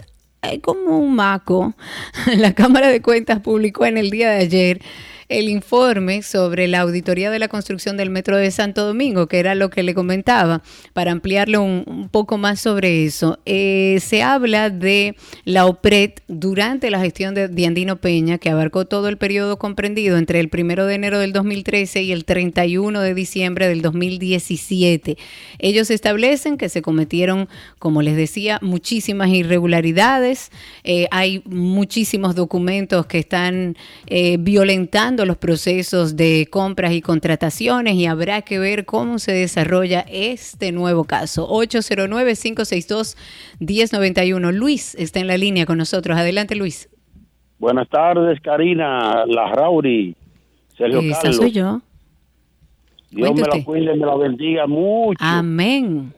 Eh, quiero decirle que he tenido problemas con una tarjeta de crédito del Banco Santa Cruz. Yo hice un consumo y salió duplicado el día 23 de marzo. He hecho la reclamación y esta es la fecha que no me han dado respuesta todavía de que investigando. Un mes. Y me dijeron que había muchas personas también que estaban en esa misma situación. Por Sí, favor, hay un, eh, aparentemente varias personas han llamado eh, planteando esta situación, no solo con este banco, sino con varios bancos. Aparentemente hay una filtración en seguridad en algunos de los bancos. Eh, lo triste es ver que estos reclamos tardan bastante tiempo, que usted tiene que pagar, lo que después ellos inician el proceso de investigación y en ese tiempo, pues entonces, evidentemente pues uno eh, se desespera. Yo le diría que vaya a, no es a Proconsumidor, es a, Dios mío, le voy a pasar el dato en unos minutos porque usted puede ir y hacer una reclamación de manera formal y denunciar que usted ya hizo ese reclamo y que no lo va a a la superintendencia. Gracias. Ahí vino Alan. Prousuario, a prousuario, a la superintendencia, vaya y repórtelo y dígale todo el proceso que ha hecho y que todavía no ha recibido respuesta. Mientras tanto, eh, empezó, señores, el circo. Ahora hay una denuncia de una vulnerabilidad que existe de cara a las elecciones para el año que viene. El partido opositor, el PLD, advirtió en el día de ayer a la Junta Central sobre una, según ellos, una alegada serie de vulnerabilidades en el mecanismo de escrutinio que propone el organismo para las elecciones del año que viene, que según ellos también pondría en peligro la transparencia. Yo el PLD en estos temas me quedaría calladito, pero bueno, la resolución de la Junta lo que dispone es que una vez declarado abierto el proceso de escrutinio y se proceda con el conteo manual, el secretario de la mesa electoral deberá decir en voz alta al partido que corresponda a cada voto. En la medida que son leídos los votos, se irán registrando en una plantilla que hay de apoyo y una vez culminada la anotación, entonces el presidente y segundo vocal de ese colegio van al área de digitación cuyo operador va a dictar los resultados y se va a proceder a la impresión de la relación de votación. Entonces, en torno a este proceso que acabo de, explicarles, el PLD alerta sobre la posibilidad de equivocaciones en la asignación de votos a un partido, en, en, las centenares de veces que deberán registrarse manualmente en la plantilla. Ellos lo que dicen es que en el conteo manual de cada paquete de boletas por partido, grandes o pequeños, estaría expuesto a errores involuntarios o no, ya que se podría contar una boleta dos veces o atribuírsele a otro partido. Sería interesante escuchar eh, y saber qué, qué propondría el Partido de la Liberación Dominicana para que ellos estén tranquilos en torno a la transparencia del proceso. Vamos a dejarlo hasta aquí sin llamadas, agradeciendo a todos los que participaron en Tránsito y Circo.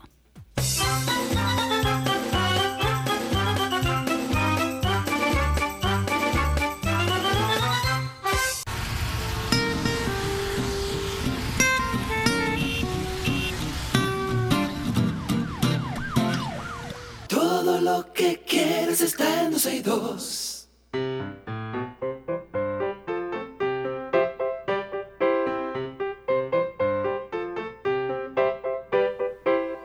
Estamos ya en nuestro segmento de ¿Qué aprendiste hoy para hablar? Bueno, vamos a ver quién está en la línea. No tengo. Ah, sí, Yorani, una niña, la tenemos ahí en la línea para que nos cuente qué aprendió hoy. Yorani, ¿cómo estás?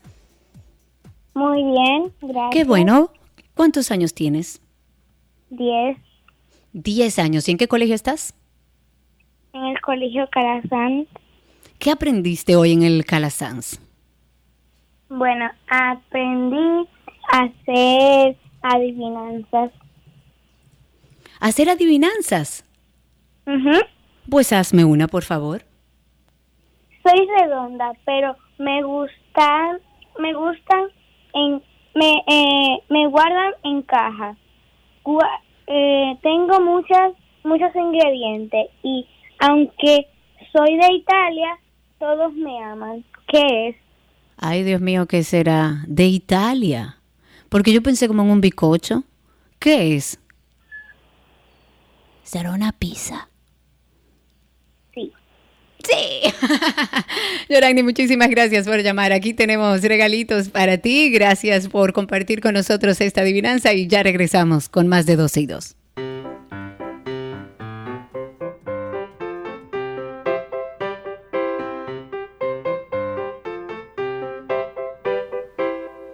¿Qué aprendiste hoy? Llegó a ustedes gracias a Palapisa, expertos por tradición. Todo lo que quieres está en 12 y 2.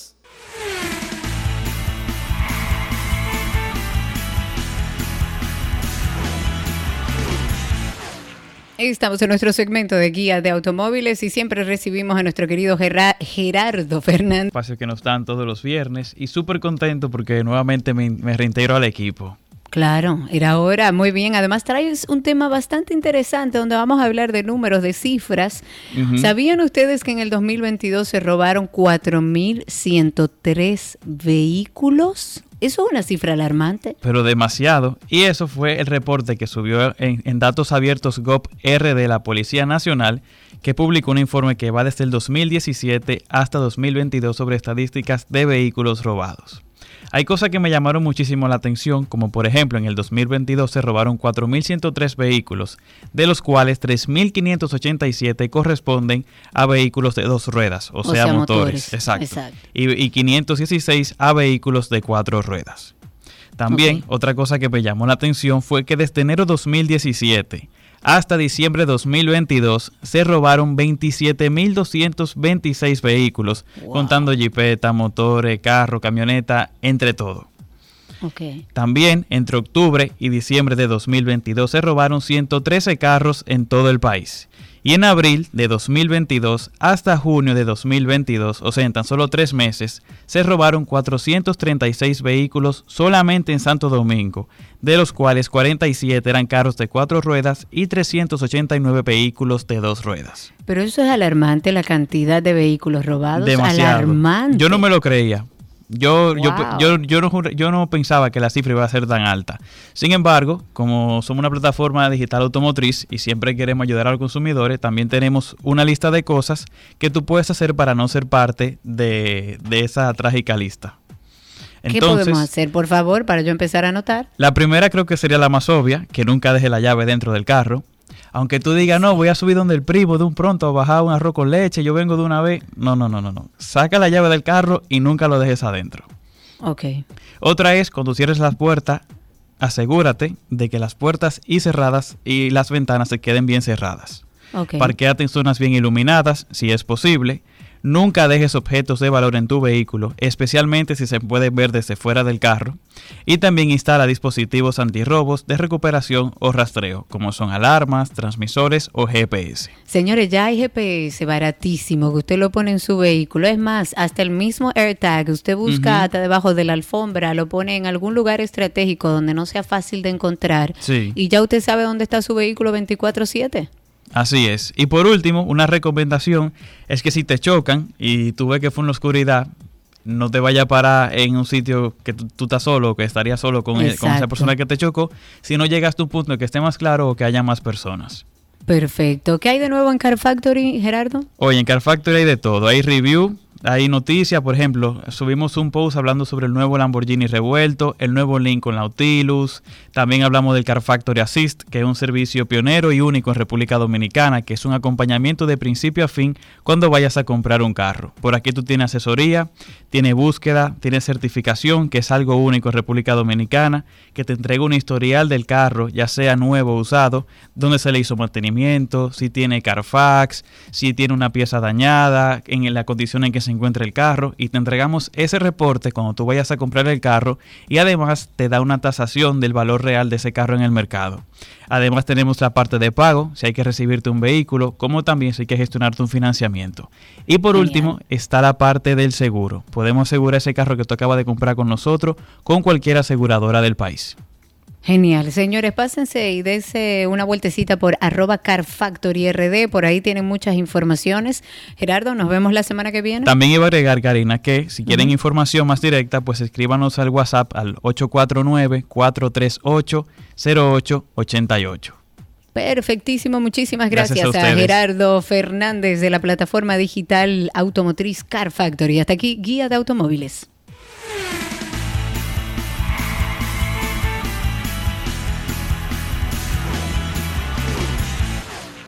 Lo que quieres está en 262.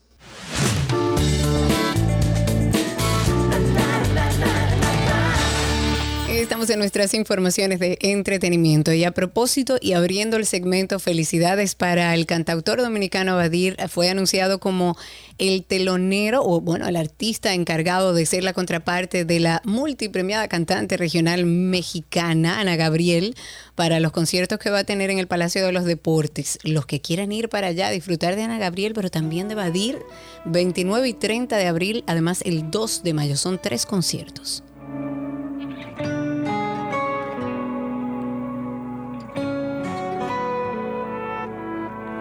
Un placer.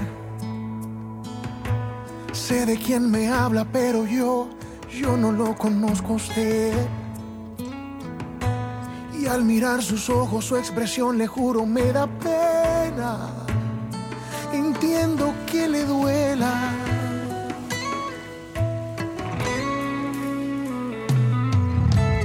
Ahora yo me pongo en su lugar después de vivir. Precioso, precioso, Bello, bello. precioso, precioso, Badir. Badir. Claro que sí, el primer actor con síndrome de Down, con un papel importantísimo en una película de Disney. El actor británico Noah Matthews Matofsky, de 15 años, interpreta a Slightly, es un líder de Lost Boys, de los niños perdidos, en la nueva adaptación de la película de Disney Peter Pan, protagonizada por Alexander Mono- Monoli y Jude Law. El adolescente nació con síndrome de Down, una alteración genética que se produce por la presencia de un cromosoma extra. La madre de Noah dijo durante una entrevista que está muy feliz porque su hijo fue elegido entre miles de jóvenes actores, convirtiéndose en la primera persona con el trastorno eh, eh, cromosómico, como se le llama, en tener un papel importante con eh, la productora Disney. El joven Noah le contó a la prensa que uno de sus mejores días durante la filmación fue cuando Jude Law, que eh, también protagonista, quien encarna al capitán Garfio, le regaló helados a todos los niños Ay, qué que estaban en el set. Qué lindo. Bueno, pero ya eso se hizo aquí en República Dominicana. Raúl Camilo puso Sí. como, como personajes centrales a niños con síndrome de Down y la película es bella. Si no la han visto, búsquenla. Charlie Chin y Chuck Lorre, protagonistas y, bueno, protagonista y co-creador respectivamente de Two and a Half Men, van a trabajar juntos en una comedia de situación, How to be a Bookie. 12 años después de que sus disputas personales los distanciaran un poco, Charlie Chin tendrá un papel recurrente en esta serie que va a estar protagonizada por el cómico Sebastián Maniscalco y se va a estrenar en la plataforma Max. Es, recuerden esto, la fusión de HBO Max y Discovery Plus o Discovery, sí, Discovery Plus. Y luego de una serie de peleas para aquellos que no se recuerdan o insultos por parte de Charlie Chin para el 2011 por ahí, este actor lo despidieron y el personaje de Charlie Harper falleció repentinamente en la exitosa serie de la CBS, pero ahora ya ellos como que han decidido cruzar sus caminos profesionales de nuevo después de que el actor se mostrara arrepentido en diversas ocasiones. Una canción que se compuso usando inteligencia artificial para clonar las voces de Drake y The Weeknd se viralizó en redes sociales. La canción que se llama Hard on My Sleeve, Corazón en la manga, simula un intercambio de versos, la mayoría haciendo referencia a la también cantante y actriz Elena Gómez, expareja de The Weeknd, entre las dos estrellas. Según su creador, quien se identifica como arroba Ghostwriter, eh, escritor fantasma, la canción fue creada de mm, fue creado por un software al que se entrenó usando las voces de estos dos artistas. La canción se siente como una como un demo pirateado, vamos a decir, con baja calidad, rayones, a veces es difícil de entender las voces y se perciben fallas técnicas, elementos que seguramente la inteligencia artificial está usando a su favor. Hasta el momento, ninguno de los artistas se ha pronunciado oficialmente con respecto a la canción, pero Drake ya antes había expresado su descontento porque se usara su voz de una manera similar. Que se Claro. preparen porque eso va a Eso ser así. viene en masa. Señores, increíble pero cierto, este año la venta de los cassettes, de los casetes, lo que nosotros usábamos y enrollábamos y le dábamos rewind, Sí. alcanzaron su, su punto más alto en ventas de los últimos años. De los últimos 20 años, según este estudio. Este estudio informa que en las últimas décadas las cifras de cintas compradas crecieron notablemente, pero todavía no están ni cerca del vinilo, que como sabemos tuvo un repunte grandísimo. La industria fonográfica británica BPI hizo el impresionante análisis que da por hecho que la venta de este artefacto musical está lejos de acabarse. Según el estudio, la cifra de casetes vendidos en el año 2022 sobrepasa por mucho a la cifra vendida, por ejemplo, en el año 2012. Existen varios factores, evidentemente, que explica dentro de, de este estudio este fenómeno, pero el principal de ellos es o el principal de ellos se explica por el lanzamiento de varios álbumes en este formato, así como pasó con los vinilos, con los casetes. Este hecho fue como un gran eh, empujón, un gran hito para los coleccionistas que quienes han revivido estos formatos que hace algunos años se consideraban ya como terminados de por vida. Ujú. Esta semana la marca Nike presentó su colección Force One, su primera muestra digital de tenis y que estará disponible para un grupo limitado de personas el primero de mayo, mientras que el acceso general se abre el 8 de mayo. Puede elegir comprar una de las dos cajas, el Classic Remix o el New Wave, y cada una costará 10 dólares, 19, ah bueno, mira, Eh, de cualquier manera, sin embargo, deberá tener una cuenta en el sitio web de Whoosh o Swoosh y haber acuñado su identificación para obtener una de estas. La serie Our Force 3 UOF1, no sé, de creaciones virtuales, no son zapatos reales que obtendría. Ok. O sea, tú estás pagando por un tenis digital. O sea, la caja digital, el tenis digital. Estás pagando por una caja digital para Ah, comenzar y tampoco sabrás qué diseño obtuviste Ah, en una fecha no revelada Ok. después del 10 de mayo. Bueno, pero está Nike, bien, son 10 do- 10 dólares. 10 dólares. No dice ahí 10 Para una dólares. cuestión, para una compañía multinacional Un- supermillonaria. tenis digitales. No, hombre, tú, por Dios. Dice que eh, viene con un archivo. Ah, bueno, mira, mira, aquí, aquí va la cosa. Eh, dice que viene, la caja, cada caja va a venir con un archivo 3D, ¿ok? Con un archivo 3D que tú Oh, wow. puedes usar para, por ejemplo, exportar a otras plataformas si es compatible. Ah, bueno, no, sigue siendo virtual todo. Eh, Todo digital, Sí, sí, sí. completamente. Hay una serie de Netflix que representa a la reina Cleopatra VII como una africana negra y esto ha desatado una polémica en Egipto terrible. Un abogado presentó una denuncia que acusa a este docudrama que se llama Queen Cleopatra o la reina Cleopatra de violar leyes de medios y de pretender distorsionar y borrar la identidad egipcia. Pero además, un destacado arqueólogo insistió en que Cleopatra era de piel clara, no negra. Pero la productora de la serie dijo que su herencia es muy debatida y la actriz que la interpreta, que es Adele James, respondió incluso a los críticos y le dijo, si no les gusta el reparto, no vean el programa. James hizo el comentario en una publicación de Twitter con capturas de pantalla de comentarios abusivos que incluían, por supuesto, insultos racistas. ¿Qué te digo? Vamos a hablar un poquito de After Dark. Son más de 80 episodios que hay disponibles y pueden ustedes aprender de todo ahí. After Dark. Y es el tema de los que están a tu alrededor, porque muchas veces lo difícil de estos procesos es que no hay manera de explicarle al otro lo que tú estás sintiendo, no hay forma. Fue muy, muy difícil porque ni yo misma me entendía. Entonces, si yo no me entendía, ¿cómo me iba a entender el otro? Yo estaba retraída, empecé a deprimirme y a sentir algo que yo nunca había sentido, que era la sensación de no querer vivir. va a notar un cambio en su forma, principalmente de percibir la vida. Va a tener una sensación de tristeza o de nostalgia. Se puede tornar irritable. Empieza a aparecer sentimientos de que valgo menos que los demás. Ese sentimiento de desesperanza. Y según los expertos, la depresión podría ser la próxima pandemia. Oye, o sea, ya estamos hablando de una próxima crisis generada por la crisis que acabamos de vivir. Oye, ¿cómo que estamos? Karina y Sergio. After Dark. Karina y Sergio After Dark está disponible, disponible en todas las plataformas de podcast. Esta noche a las 7 de la noche hay un brand new episode, un episodio totalmente nuevo. No se lo pierda, 7 de la noche. Váyase suscribiendo ahora. Hay más de 15 mil personas ya que eh, semana tras semana está con nosotros en esta plataforma. O sea que entre a cualquier plataforma donde usted escuche podcast y usted busca Karina y Sergio After Dark. Hasta aquí, entretenimiento en 12 y 2.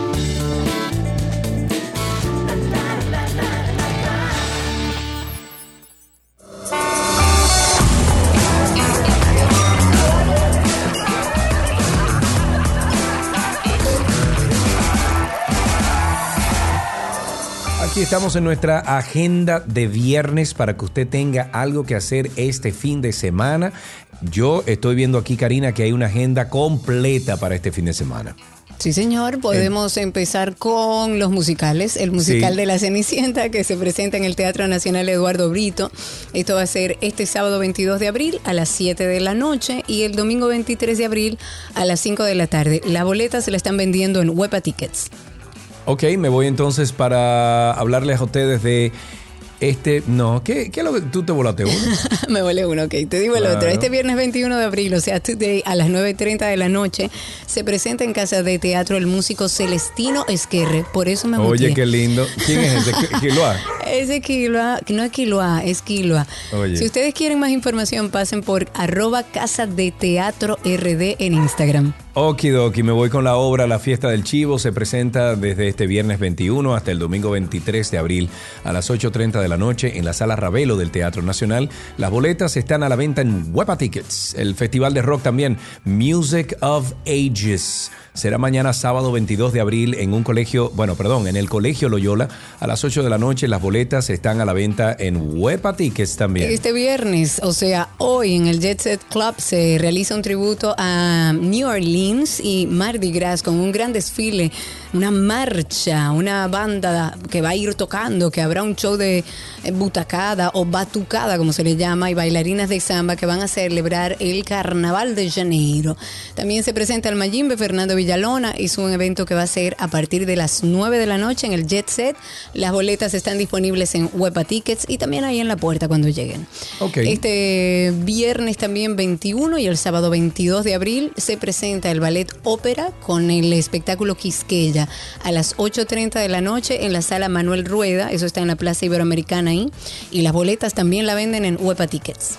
Me voy con que en conmemoración del National Canadian Film Day, la Cinemateca Dominicana junto a la Embajada de Canadá aquí en República Dominicana y RIL Canadá estarán llevando a cabo la muestra de cine Can Film Day. Esto será desde el 20 al 23 de abril del 2023 a partir de las 7 de la noche libre de costo. Y para finalizar en nuestra agenda continúa disponible en el Museo Nacional de Historia Natural la exposición Bajo el Mar Caribe el manatí antillano, en donde se exhibirán fotografías los manatíes. Está disponible en el tercer nivel del museo hasta el 30 de abril. No se pierdan esta agenda, señores, hay muchas cosas que hacer este fin de semana.